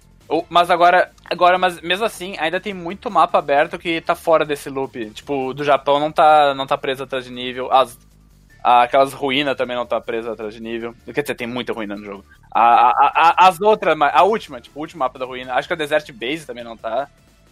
Então, tipo, mesmo tendo esses travados, tem um monte de. de... É Ainda, é, eu acho mais esquisito, até porque esses são mapas tipo, que vem em atualização depois. E aí tem uns que abre mapa pra frente, tem uns que não abre, eu não sei. Eu acho esquisito. Pode ser só, só também. Já que eu tô, tô tão ra- com raiva do jogo que eu tô reclamando de qualquer coisa também. Tem, tem tanta coisa irritante no jogo que tem umas que são mais evidentes do que outras. Sim. É, é, Eu vou te falar o seguinte, o é, a, a a confusão toda dessa uma hora e meia que a gente tá aqui falando é completamente representativa do jogo em si. Então, se você chegou até essa uma hora e meia de review e você tá achando que é uma coisa que a gente tá falando completamente absurdos, é porque o jogo é cheio de completamente absurdos. É, o episódio tá clusterfuck porque o jogo é clusterfuck. Não tem como não ser. O episódio não tem uma progressão. Não, não tem mesmo, não tem mesmo. Tipo, não- eu sabia que ia ser difícil por, causa, por conta disso mesmo. Desde que a gente começou assim, eu sabia que ia, ia rolar coisa assim. É, é meio maluco assim como esse jogo é. E, e realmente difícil de, é, é, difícil de analisar tipo, qual, é, qual é a origem disso mesmo. Se é por ter muita coisa, se é por ter pouca coisa, se é pelo jeito que eles travam as coisas. E Zaz, assim, é, é aterrorizante, sim, o que acontece nesse jogo. O que eu vou resumir, pelo menos pra mim, é que tem uma hora que tu chega no jogo e não sabe o que fazer. Por que, que eu tô jogando? É, basicamente, chega e. Tá, e aí? Fazer os mesmos mapas de novo? O que que eu tô. O que, eu tô trabalhando pra fazer nesse jogo? O que, que eu quero? Quero pegar a equipe mais velha, mas aí o que, que eu vou fazer com a equipe mais forte? Eu vou fazer as Emerges, aí o que, que eu vou fazer nas Emerges? Eu vou querer fazer Ultimate, eu vou querer fazer o quê? Como que eu faço a equipe mais forte? Qual é a equipe mais forte tem que focar? Tem aquela porra daquele, daquela, daquele quiosque lá da, da. Como é que se fala? Up, Rising Weapons Bad. 500 lojas diferentes. Aí chega um momento que é aquilo que o Storm falou mesmo, acho que foi o Storm falou, que se tu não tiver na pilha de aprender 40 mil mecânicas diferentes, tu vai olhar para um guia do que, que tem que fazer e tu, tu vai fechar o jogo. O fato de você pegar o guia de Braver e ser esse guia, tipo, literais, sei lá, 90 páginas. E tipo. Eu entrei num blog que o, que o blog. O, o, o objetivo do blog do cara é fazer builds de, de Ranger. Assim, guia de classe, eu até acho que é. O Final Fantasy também tem, tipo, os caras emocionam e fazem 100 páginas de guia. Até uhum. eu acho que quando tu pe pega a minúcia do, do job, da classe, e tu faz theory crafting, tu faz não sei o que, o negócio fica extenso mesmo. Meu uhum. problema é, tipo, é um guia gigantesco pra tu continuar, poder continuar jogando o jogo. Pra, só pro, pra você progredir no jogo, basicamente. Só pra tu, é, só pra tu progredir, pra tu poder jogar o jogo. Não, um guia pra você não cair nas armadilhas do free to play desse jogo. Também. Também. É, também. Um, um guia pra tu não estragar tua Mac. é. Eu acho que se fosse ler guia pra. ler guia de mecânica mecânica mesmo, e não só entender o que, que tá acontecendo, seria ok, mas não é o caso do Phantasy Star. Não é o caso do Phantasy Star. Ou, minha recomendação, se for jogar Phantasy Star, começa lendo um guia. Desde o desde a minuto 1 um do jogo. Que foda, velho. Não é o que você vai recomendar para alguém isso. Começa com um guia debaixo do braço. Porra. Tipo, tem jogo que vale a pena. Tem jogo que isso vale a pena. Eu só não acho que o Phantasy Star 2 é um deles. Mas acontece. De repente alguém acha trata como se estivesse jogando Final Fantasy em 2000 e 2005, que ninguém entendia inglês e tinha que comprar um detonado pra. Agora que você falou isso, realmente, tipo, eu comecei assim a saber de coisa com o Meg porque eu já sou cachorro velho de PS2. Mas você realmente, você tipo tem um, pelo menos um guia básico falando tipo, aí, você pode mexer nisso, nisso, nisso, ou você não pode mexer nisso, nisso, nisso. E, e nós do Quark, nós somos naturalmente min-maxer de jogos. Então, tipo, todo jogo que a gente vai jogar pro Quark, primeira coisa, abre o site o How Long to Beat pra ver quantas horas são, e abre o Before I Play pra pegar todas as, uh, as armadilhas que talvez tenham no jogo. E PSO2, por ser um MMO e ser tudo isso que a gente falou, a gente teve um, um cuidado enorme e e muitas leituras na internet antes de efetivamente adentrar profundamente no jogo. E eu também só sei, porque do, como eu venho do PS1 e Meg, é literalmente armadilha lá, eu, a lógica minha de, de quem tava jogando comigo era no jogo online grátis vai ser 40 vezes pior. E é. Então, de fato, não tem diferença nenhuma com o Phantasy Star Online. Começa o jogo com guia, procura o que, que tem que saber para começar, vai no Reddit, procura fórum, Uh, procura, perdão, procura tipo stick note ou, ou thread falando o que, que tu precisa fazer para jogar e começar. É o essencial. É, no, é o mínimo que tu precisa fazer. É, é terrível, velho. É terrível falar isso. É loucura. Não é um não é Final Fantasy da vida que tu vai, tu joga o jogo do jeito que quiser, chega no final e aí tu começa a procurar É, exatamente. Tipo, FIFA 14 é realmente tipo, eu soco. Aí eu já falo, vou saber que tem uma questão de posições? Tipo, eu soco do lado. e, tipo e meio que é isso que eu faço até agora no FIFA 14, sabe? Não, e se tu não souber jogar o jogo, não tem problema, tu vai até o final dele fácil. E não tem, não tem armadilha para tu cair. Sim. Tem, tem coisas que tu pode perder, eu acho, mas é tipo muito difícil. Nada que tu vai para sempre ficar sem, sem poder recuperar, sabe? Eu tenho que pagar dinheiro de verdade para recuperar. O que eu entendi do, do FIFA 14 é faz a main quest. Curta como se fosse um single player. Uhum. É muito simples. Muito simples. Agora o PSO2. Tem que PSO2 tem que tratar como gacha. Gacha é outro tipo de jogo que tu não pode jogar sem guia. Não pode jogar. Não pode gastar sua, sua moeda assim de bobo em gacha. É uma coisa bem comum assim. Uhum. O jogo é um gacha, né? É o que eu vou dizer. Acho que minha- o, meu, o meu resumo, a minha conclusão é que o jogo, o, o jogo é um, é um gacha MMO. Bem, eu não duvido que tenha mais coisas a ser faladas, mas acho que a gente vai para as recomendações. Só um dado, só um dado importante. Dali. que eu descobri agora. Phantasy Star Online 2, versão norte-americana, é o jogo da série, é o jogo da SEGA Free to Play que mais fez dinheiro pra elas, atualmente. Não dá pra ser feliz, Luigi. Não dá pra ser feliz. Mas de certa forma eu fico feliz, de repente, de repente o jogo melhora. Você acha que eles largam a mão da, co- da, da coleira no 2-2? O New Genesis? Ah, eu, eu acho que eles querem fazer o New Genesis bem diferente. Isso era uma coisa que era interessante ter falado também. Eu, só pelos mapão grande e tudo mais, eu até eu tô achando que o jogo vai ser pago. Sendo bem. PlayStation Pô, você acha que vai ser Eu- pago? Eu acho que vai ser pago. Nossa. Será que vai ser uma coisa tipo Destiny, tipo uma vez só e expansão? Ou... Não sei se ele vai ser mensal ou se vai ser. Tipo, vai pagar pelo jogo, sabe? A SEGA tem algum histórico de outros jogos que a gente poderia, de repente, supor que eles iriam seguir? Hum, Sega não faz jogo, mas. Pois é. Sonic Forces Speed Battle. E pior que esse é meio. É um estúdio pequeno que a SEGA meio que alugou pra fazer. A Hard Light, é, exatamente. O Phantasy Star Online, o 2 ainda é da Sonic Team, é que Sonic Team acho que nem existe mais, né? Porque, tipo, o Phantasy Star 1 é da Sonic Team 100%. Agora, o 2 eu não. Eu já não sei. Completamente co- bem difícil de, de saber. Cara, eu acho muito doido que você acha que vai ser pago o New Genesis.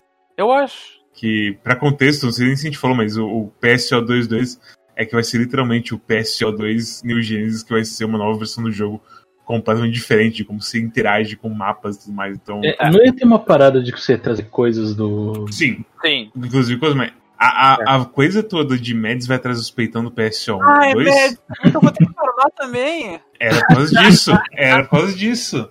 Bom, minha gótica tá lá. Ai, ai. É Ai, acredito que eu vou ter que falar isso. Eu, eu cheguei assim. Eu vou te falar o seguinte, Luiz, tá caindo o preço do peitão, então não- talvez não seja tão ruim assim. A demanda está muito alta. O peitão vai estar lá. Claro, você vai ter as coisas cosméticas. Eles prometem que vão trazer até os cosméticos. Uma coisa que eles são muito bons a fazer é as coisas de parceria deles. De aquele anime lá da maga do, da explosão, Collab se chama. collab com Konosuba, collab com Guilty Gear, collab com a porra do. do... Sonic. Não, é que Sonic é deles, né? Ele não conta. Às vezes assim é. Qual que é o nome do anime dos bichos gigantes lá? Attack on Titan. Teve uma época que você entrava na porra do lobby e tinha o, o Titã Colossal te olhando assim, você. Meu Deus. Pior que esse negócio do lobby, quando o lobby com a musiquinha do Sonic foi muito gostoso. Foi, foi muito legal. Dito isso, o lobby que eu tava no Dia dos Namorados foi a pior experiência da história. A música de casamento eu queria arrancar meus ouvidos. É, mano, tava, tava péssimo. Mas é, a pegada toda do PSO2 New Genesis é que eles vão, aparentemente, trazer até os coisas de collab. Que você acharia que, tipo, nossa, eles fizeram, sei lá, um contrato, não vai poder trazer isso aí. Mas não, os caras aparentemente falam, não, a gente vai trazer. A gente vai trazer coisa de collab, a gente vai trazer acessório, a gente vai trazer outwear, inwear, midwear, tudo wear que você pode pensar. Te- Teve a roupa da 2B também. Ou não? Ah, não, esse foi, foi em FIFA 14. Isso é FIFA, isso é FIFA. Não viu nada, os caras meteu, falar, ei, quer, quer ser nosso amigo também? Tem um negócio muito. Phantasy Star Online 2 teve collab com 14, com Final Fantasy 14. Sério? Até hoje eu acho que o boss tá lá, o, o Behemoth. Hum. E ele é um em- Emergency Quest. Não, é o Odin, perdão, é o Odin, é o Odin, perdão. É o Odin do 14. E o que aconteceu é que foi unilateral. A parte do PSO2 pro 14 não foi. Eles não fizeram. Meu Deus. Nossa. Então. então Fica aí um, um- uma trivia interessante. Uma coisa que a gente esqueceu completamente. PSO2 provavelmente tem o maior criador de personagem do mundo. De deixar você mexer livremente nas coisas assim. Durante os 10, quase 10 anos ali que vocês ficaram pagando pau pra esse jogo, eu não fazia a menor ideia do que vocês estavam falando. Tudo que vocês falavam sobre esse jogo era maldito criador de personagem, ao ponto que eu, que eu provoquei vocês dizendo, tá, vocês vão criar o personagem e é isso, né? não, não vamos precisar jogar o jogo mais, porque é só Quem isso. era que tivesse sido só isso, né, Storm? Te- te- Tenho minhas opiniões muito fortes sobre o criador de personagem. Você acha que é muita liberdade? Eu acho que por ele dar muita liberdade, os bonecos são muito feios, no geral. A minha grande crítica ao criador de personagem é que é muito difícil criar um personagem que não seja raquítico e nem acima do peso. O tipo, o meio termo é muito difícil de alcançar. É, e foda que os bonecos. é, Eles parecem literalmente boneco de plástico. Sim. Esse é o meu maior problema, só que o meu problema maior No- é. O mais engraçado é que o PSO22, ele tá com esses bonecos de plástico ainda, só que o, o gráfico de todas as outras coisas são realistão diferente. Não, mas pi- pior que o New Genesis, os bonecos tão bonitinhos até. Não achei tão feio. Tá mais bonito Não. que o PS2. É. É um pouco mais bonito, mas ainda é tipo. Você vê os resquícios. Sim, dá pra ver, sim. Mas o meu problema, que eu espero que eles arrumem no Neo Genesis, é que pelo ter muita, ah, por muita, ter muita liberdade no Character Creator, quando chega a cutscene que seu boneco fala, ou faz expressão, ou faz qual- qualquer coisa, eu acho horroroso. Ah, mas na moral, tem eles. O próprio. Os personagens que eles criam de vez em quando acontece isso. É, Você já viu a mulher da, da Extreme Quest? não. Não. Que toda vez que ela fica falando, ah, vou te dar stage order. E toda vez você olha pra cara dela, tem um olho esbugalhado, porque claramente ela tá usando drogas assim. Horrível, horrível. Mas eu vou te falar o seguinte: Incrível, qualquer jogo que deixa você fazer um cara chamado o Fat Guy e você fazer o só Bad Guy que gordo, é bom demais. Eu quero imagens disso. Eu acho muito bom a- o criador de personagem, tipo, dá muita liberdade, só que eu também começo a entender, foi o que eu falei no dia, eu começo a entender por que, que o 14 te dá 4 presets de rosto pra escolher. Sim, é, é aquela coisa, são, são filosofias opostas completamente. Sim. E tipo, o FIFA 14, a sua altura, você basicamente tá alterando a, es- a escala total do boneco, certo? Sim. Aqui você pode trocar a altura, o. Como é que se fala? O tamanho da sua perna. Que é absurdo. Você pode colocar uns bração de gorila assim no seu boneco, se você Tava quiser. com muito medo de mexer nesses sliders.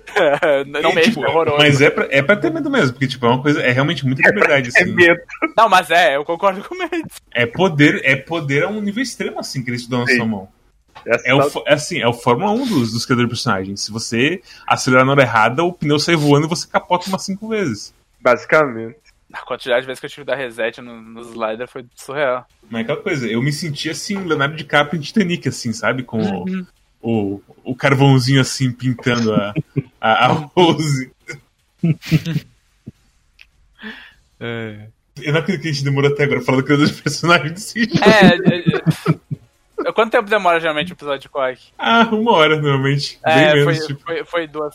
Perdão. Não, não, não, alguns jogos são assim mesmo. Alguns jogos são assim mesmo, não tem Ah, jeito. tá. Achei que, que, eu, que eu ah, tinha estendido.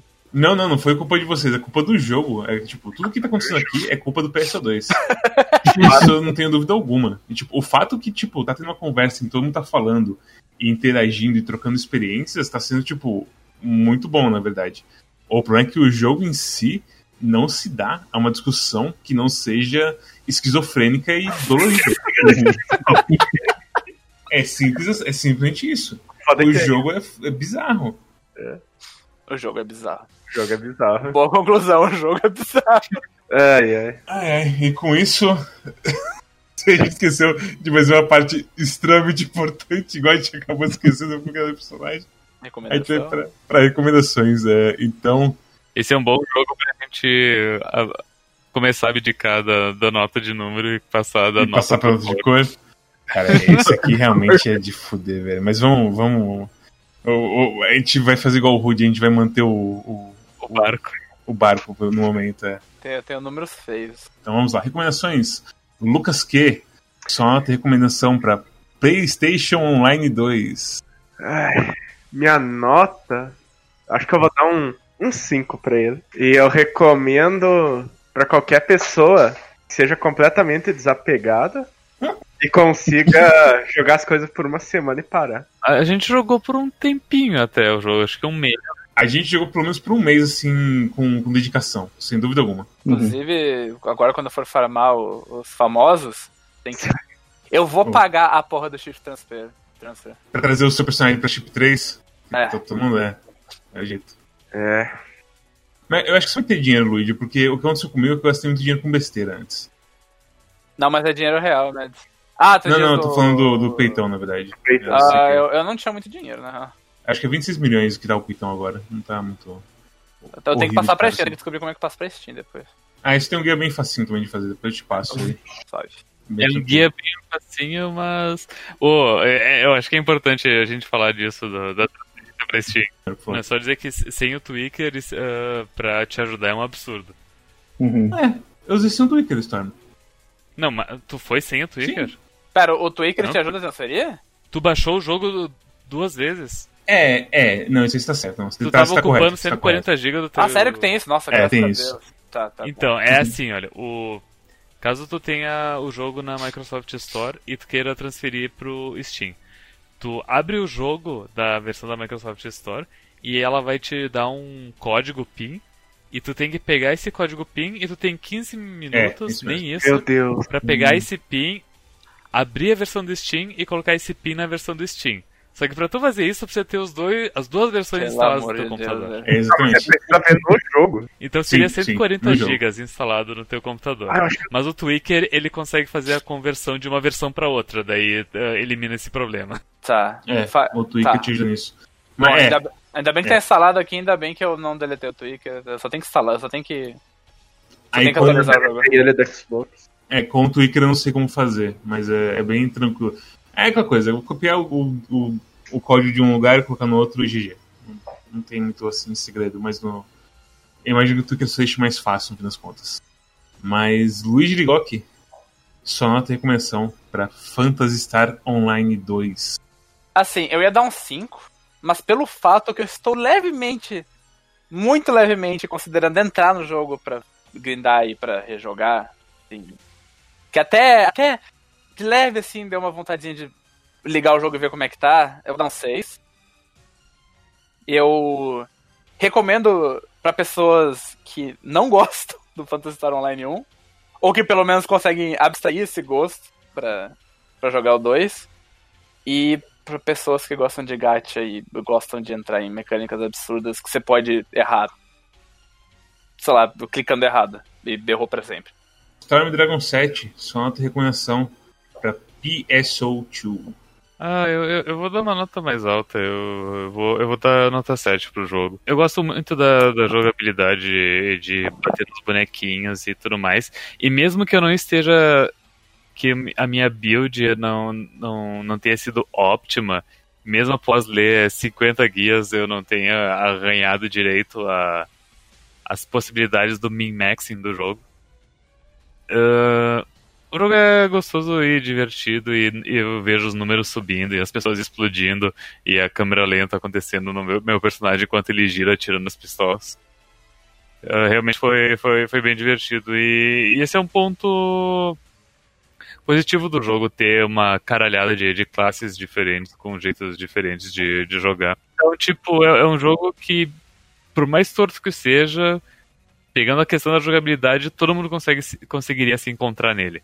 Mas precisa. Mas o ponto em comum que todo mundo precisa ter é a perseverança justamente pra ah, conseguir aproveitar o jogo. É verdade. E eu não, não, não sei pra que eu, pra, pra que eu recomendo. Eu, eu penso que tipo. Eu, eu sinto que é uma daquelas situações onde em grupo é mais fácil do que tentar encarar sozinho. Até Com certeza. É, Uhum. Com É, não, tem, certeza. de Deus. Apesar que o Lucas foi do, foi do 0,75 sozinho, né? É. mas eu fiquei basicamente só fazendo os mapas. E o que aparecia na hora. Não tentei me aprofundar. Mas, mas é estranho que o eu sinto que as pessoas para quem eu recomendaria esse jogo são as pessoas que já testaram o jogo no lançamento e tiveram esse período de alguns meses, enfim, jogando e agora já continuaram com suas vidas. Então é estranho. Mas, enfim, é caso de repente tu tenha algum amigo que goste de, de uh, PSO2 e queira ver qual é que é, pede pra ele pegar na tua mão e te levar por esse caminho rochoso. De repente, no finalzinho, tu, tu encontra um, um coco meio duro e sujo e meio apodrecido, mas talvez ali no fundinho tenha um, um melzinho gostoso que faz tudo valer a pena. O problema é tu fazer o caminho de volta depois. Zé Vitor, só de recomendação pra Fantasia Estrela ao Vivo 2. Cara, eu sofri tanto pra fazer esse jogo rodar. Mas tanto. Chegar e jogar ele, e ver que eles têm. que ele é bom de jogar, ele tem, um, tem uma coisa legal. Só que tem todos esses sistemas de, de jogo free to play que, sinceramente, é só pura dor de cabeça. E muitos jogos que lançaram um ou dois anos depois que ele já, já meio que resolveram esses problemas e não afeta tanto. Cara, eu acho que é uns 6. Mas é só tipo. Só por, só por causa da jogabilidade dele mesmo. E recomendação é tipo. Pra galera que já joga MMO, acho que esse jogo vai ser bom, vai ser tipo. Uma das melhores ofertas assim, de jogo free to play pra, pra jogar. Se você não tem um PC bom, porque. E, e, e tem esse mérito dele rodar bem por, pra ele ser um jogo de 2012. E acho que é isso, cara. Acho que não tem muito o que falar, é só muita decepção. Decepção define muita coisa aqui. Minha nota e recomendação para Fantasia Síndrome de Estocolmo 2 é, vai ser, eu vou ficar com o Lucas, eu vou ficar com 5 também. Eu. Uf, ai, ai. Muita, muita esperança foi jogada nesse jogo para mim, assim. Inclusive na Calibre, na Calibre Fest, CalibriCon, não lembro mais como a gente chamou do evento. Eu tava com o Dogão e Nucleal. E a gente tava falando sobre, tipo, ah, não sinto mais hype nos jogos. E o Nuke, ele é um. Eu diria que é uma pessoa de espírito mais jovem. E ele tava animado com coisas. Eu falei, é, o único jogo que me fez o coração bater mais forte foi PS2, mas de resto nada, assim. Uh, e aí, tipo, ah, eu sinto foi totalmente assim. Eu não. Eu não consigo mais me animar com os jogos. É, o pior, o pior é que você tinha jogado antes, né, Mads? Eu tinha jogado antes, eu tinha uma noção do que ele era antes, eu tinha sido negado o jogo, basicamente. Eu tinha sido bloqueado pelos japoneses. Por conta de. Sei lá, vários sistemas estavam. O Twitter não aguentou e não. Não sei se era pelo meu caminho com os servidores deles, sei lá aconteceu, mas eu não conseguia mais jogar. Então eu tava na pilha de jogar de novo. Agora com essa volta, depois de anos e anos assim. E é complicado, assim. É, o que o Zé falou de, de recomendado para jogadores que de MMO é muito importante, porque quando você joga MMO, eu acho que você tem uma noção assim mais profunda de tipo de pagar um preço de entrada mental com o jogo, certo? No MMO no começo, sim, ele é topíssimo, eu diria. Até FIFA 14, assim, por exemplo, que é o top assim do top hoje em dia, você começa FIFA 14, tipo, você tem dois destaques. E você meio que faz isso por um bom tempo, certo? e você vai vendo pouco a pouco como que as coisas se interagem, como você tem uma rotação de away, como você tem uma rotação de ataque normal, e como você tem os ataques S que aumentam o dano e por aí vai, Zaz. Mas até você chegar nisso, você paga um preço. E em PS2 é também similar, é, é meio diferente, sim, na, é similar e diferente, porque você começa divertindo com toda a ação rápida do jogo. Mas aí o preço que ele vai cobrando de você vai ficando cada vez maior de você entender as coisas bizarras dele. E aí chega um ponto que é difícil de continuar e a sua esperança fica só com o PSO22 New Genesis lá. E é muito triste isso. Porque é uma coisa que poderia ser muito legal. E você vê assim as comunidades do pessoal e o pessoal tudo tirando foto juntinho. E todo mundo lá comparando quem tem o peitão maior, quem tem o bundão maior, assim, com os personagens. E você pensa, poxa vida, essa poderia ser minha tribo. É. Eu sinto que, que PSO2 conseguisse conseguiu ser o que Guild Wars 2 queria ser.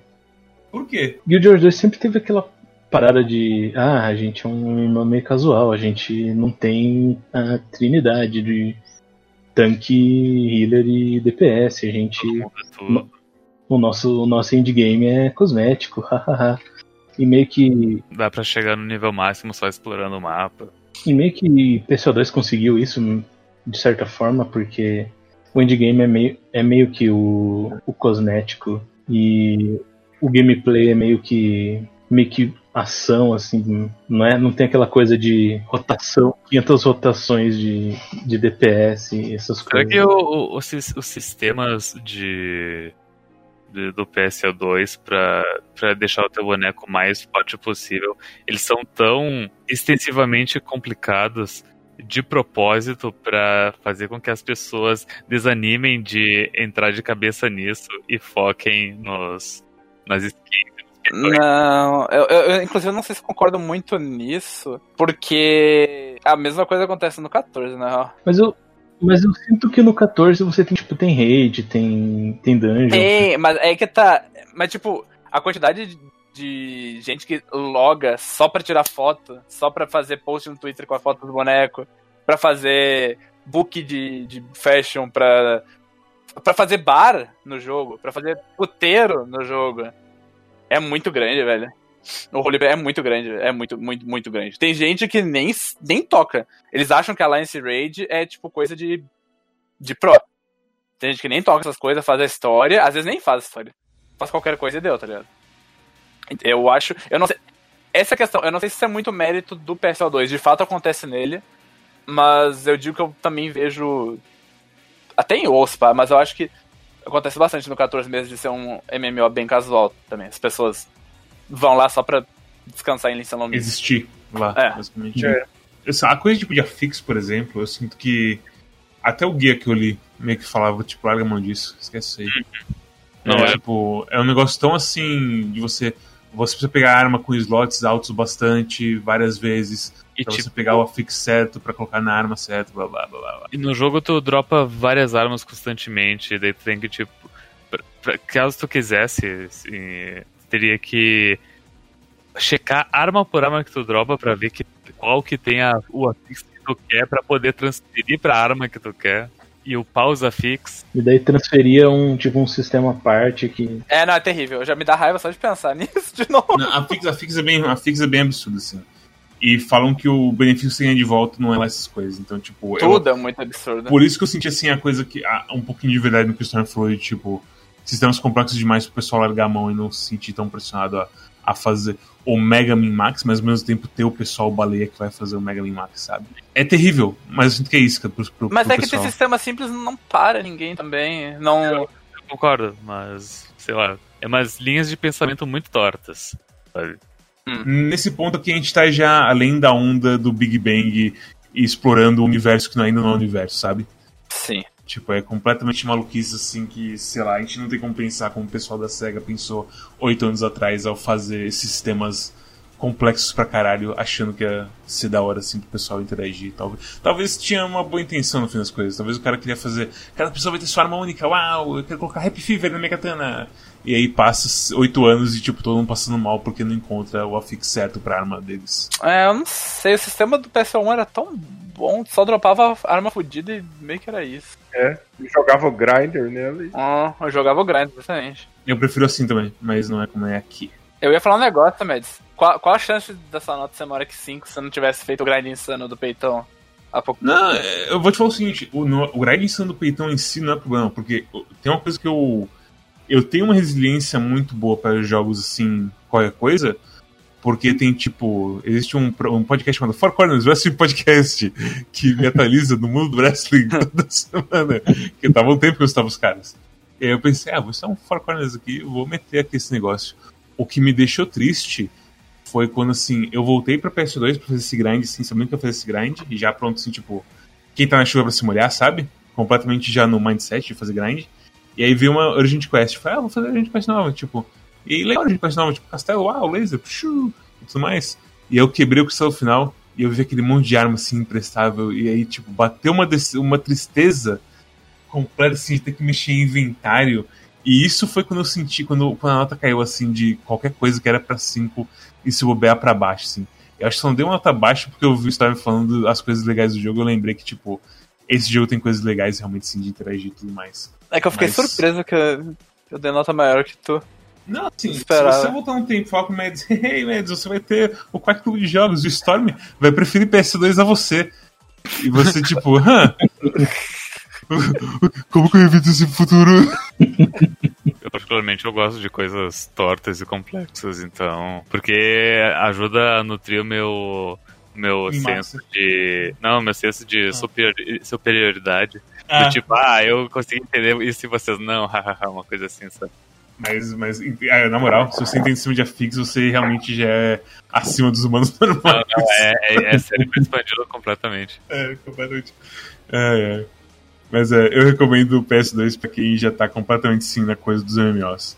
Porque você, você tem que pagar um preço espiritual aqui pra entrar e gostar disso aqui. E sei lá, e ter um grupo, velho. Eu acho que ter um grupo pra você entrar nesse jogo é completamente essencial. Ou então, tipo, entrar no jogo e sair correndo atrás de grupo. Porque tem bastante gente que vai recrutar pra guildas e, sei lá, o nome das sei lá qual é o nome daquelas bosta do caralho. E, sei lá, encontra um grupo tal qual eu e o Storm fizemos em Guild Wars 2 e a gente se divertiu pra caramba lá porque a gente tinha um grupo que, que era os Unholy Mackerels, que era uma, uma guilda muito legal. Shoutout pra Ritz. Shoutouts pra hits. E o, E. o esposo dela era Slipstream. Era Slipstream. Era Era Slipstream. Slipstream. Era Slipstream. E, então, assim, cara, você tem que entrar no MMO com cabeça de MMOzeiro. Você tem que ir pra cima das coisas sociais. Senão você não vai durar aqui. É simples assim. E mesmo se dure, você vai poder se perguntar no futuro se valeu a pena você aguentar isso. Então, Bayer Beware completo. Esse episódio tem duas. Normalmente tem duas horas e quase 10 minutos. Por um motivo. É, foi necessário isso. Mesmo seja, mesmo seja um episódio ruim de escutar, eu sinto que foi completamente terapêutico o fato do que foi falado. então, sinceramente, eu não vou me importar de editar esses dois minutos, duas horas e dez minutos aqui, porque foi, foi importante isso aqui. Eu acho que, tipo, isso é muito verdade que acho que eu só segui em frente no Destiny porque eu encontrei a guilda que eu tô agora. Uma galera bem bacana. Sim, cara, tipo, é, Destiny é outro que entra completamente. Nossa, velho. Se a gente pegar a review de, de PS2 e, e transferir bastante coisa pra Destiny, vai fechar muita coisa. Tem muita maluquice em Destiny também que, tipo, não faz sentido. Esse jogo também dói um pouco. Eu sei que você também tá na, na coleira do Destiny 2. Eu acho que dói mais, porque ele não era quebrado na base e ficou. É um jogo que eu gosto muito num geral, tipo, é muito triste. Destiny 2 vai ser um review complicado também. A gente pegou muitos review, a gente pegou muitos jogos complicados pro fim de ano, tanto que é por isso que FIFA não tá no, mais na, na, na line-up do fim do ano. Qual, o 14? É. É, ter, terminar o, a expansão, pelo menos, no caso, né? É, Aí eu vendo. basicamente. Bem, se vocês de alguma maneira chegaram até o final do episódio, parabéns. Vocês são um grupo seleto de algumas pessoas que chegaram até aqui, provavelmente. Porque esse vai ser um episódio longo. e- Esse foi um episódio longo e complexo. Mas. Cansativo, cansativo. negativo, É. triste. É. Mas eu vou te falar, o pessoal gosta quando a gente mete pau nos jogos, então se pá, esse aqui vai acabar, vai acabar sendo o Magnum Opus assim, do ano, se bobear. Se inscrevam aí no YouTube, deixem um comentário, qualquer comentário. Falem pra nós a experiência de vocês com o PS2, como que foi. Se você estava na nossa Free Alliance lá, do Quack, como que foi.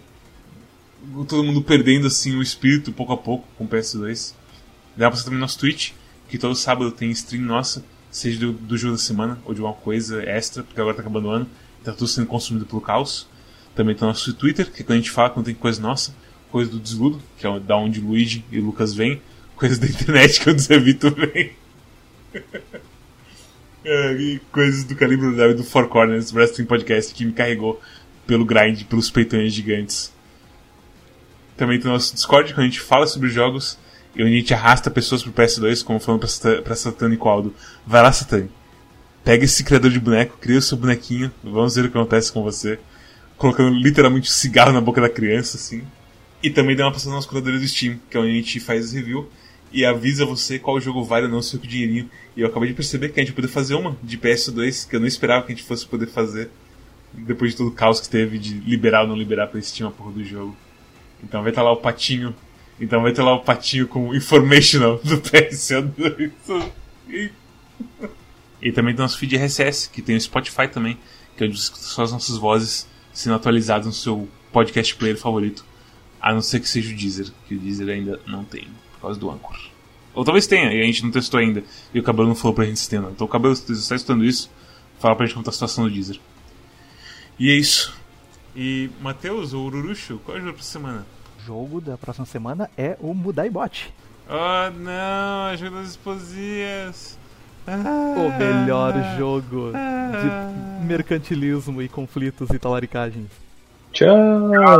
Tchau. Tchau. Tchau. Tchau, tchau. Tchau!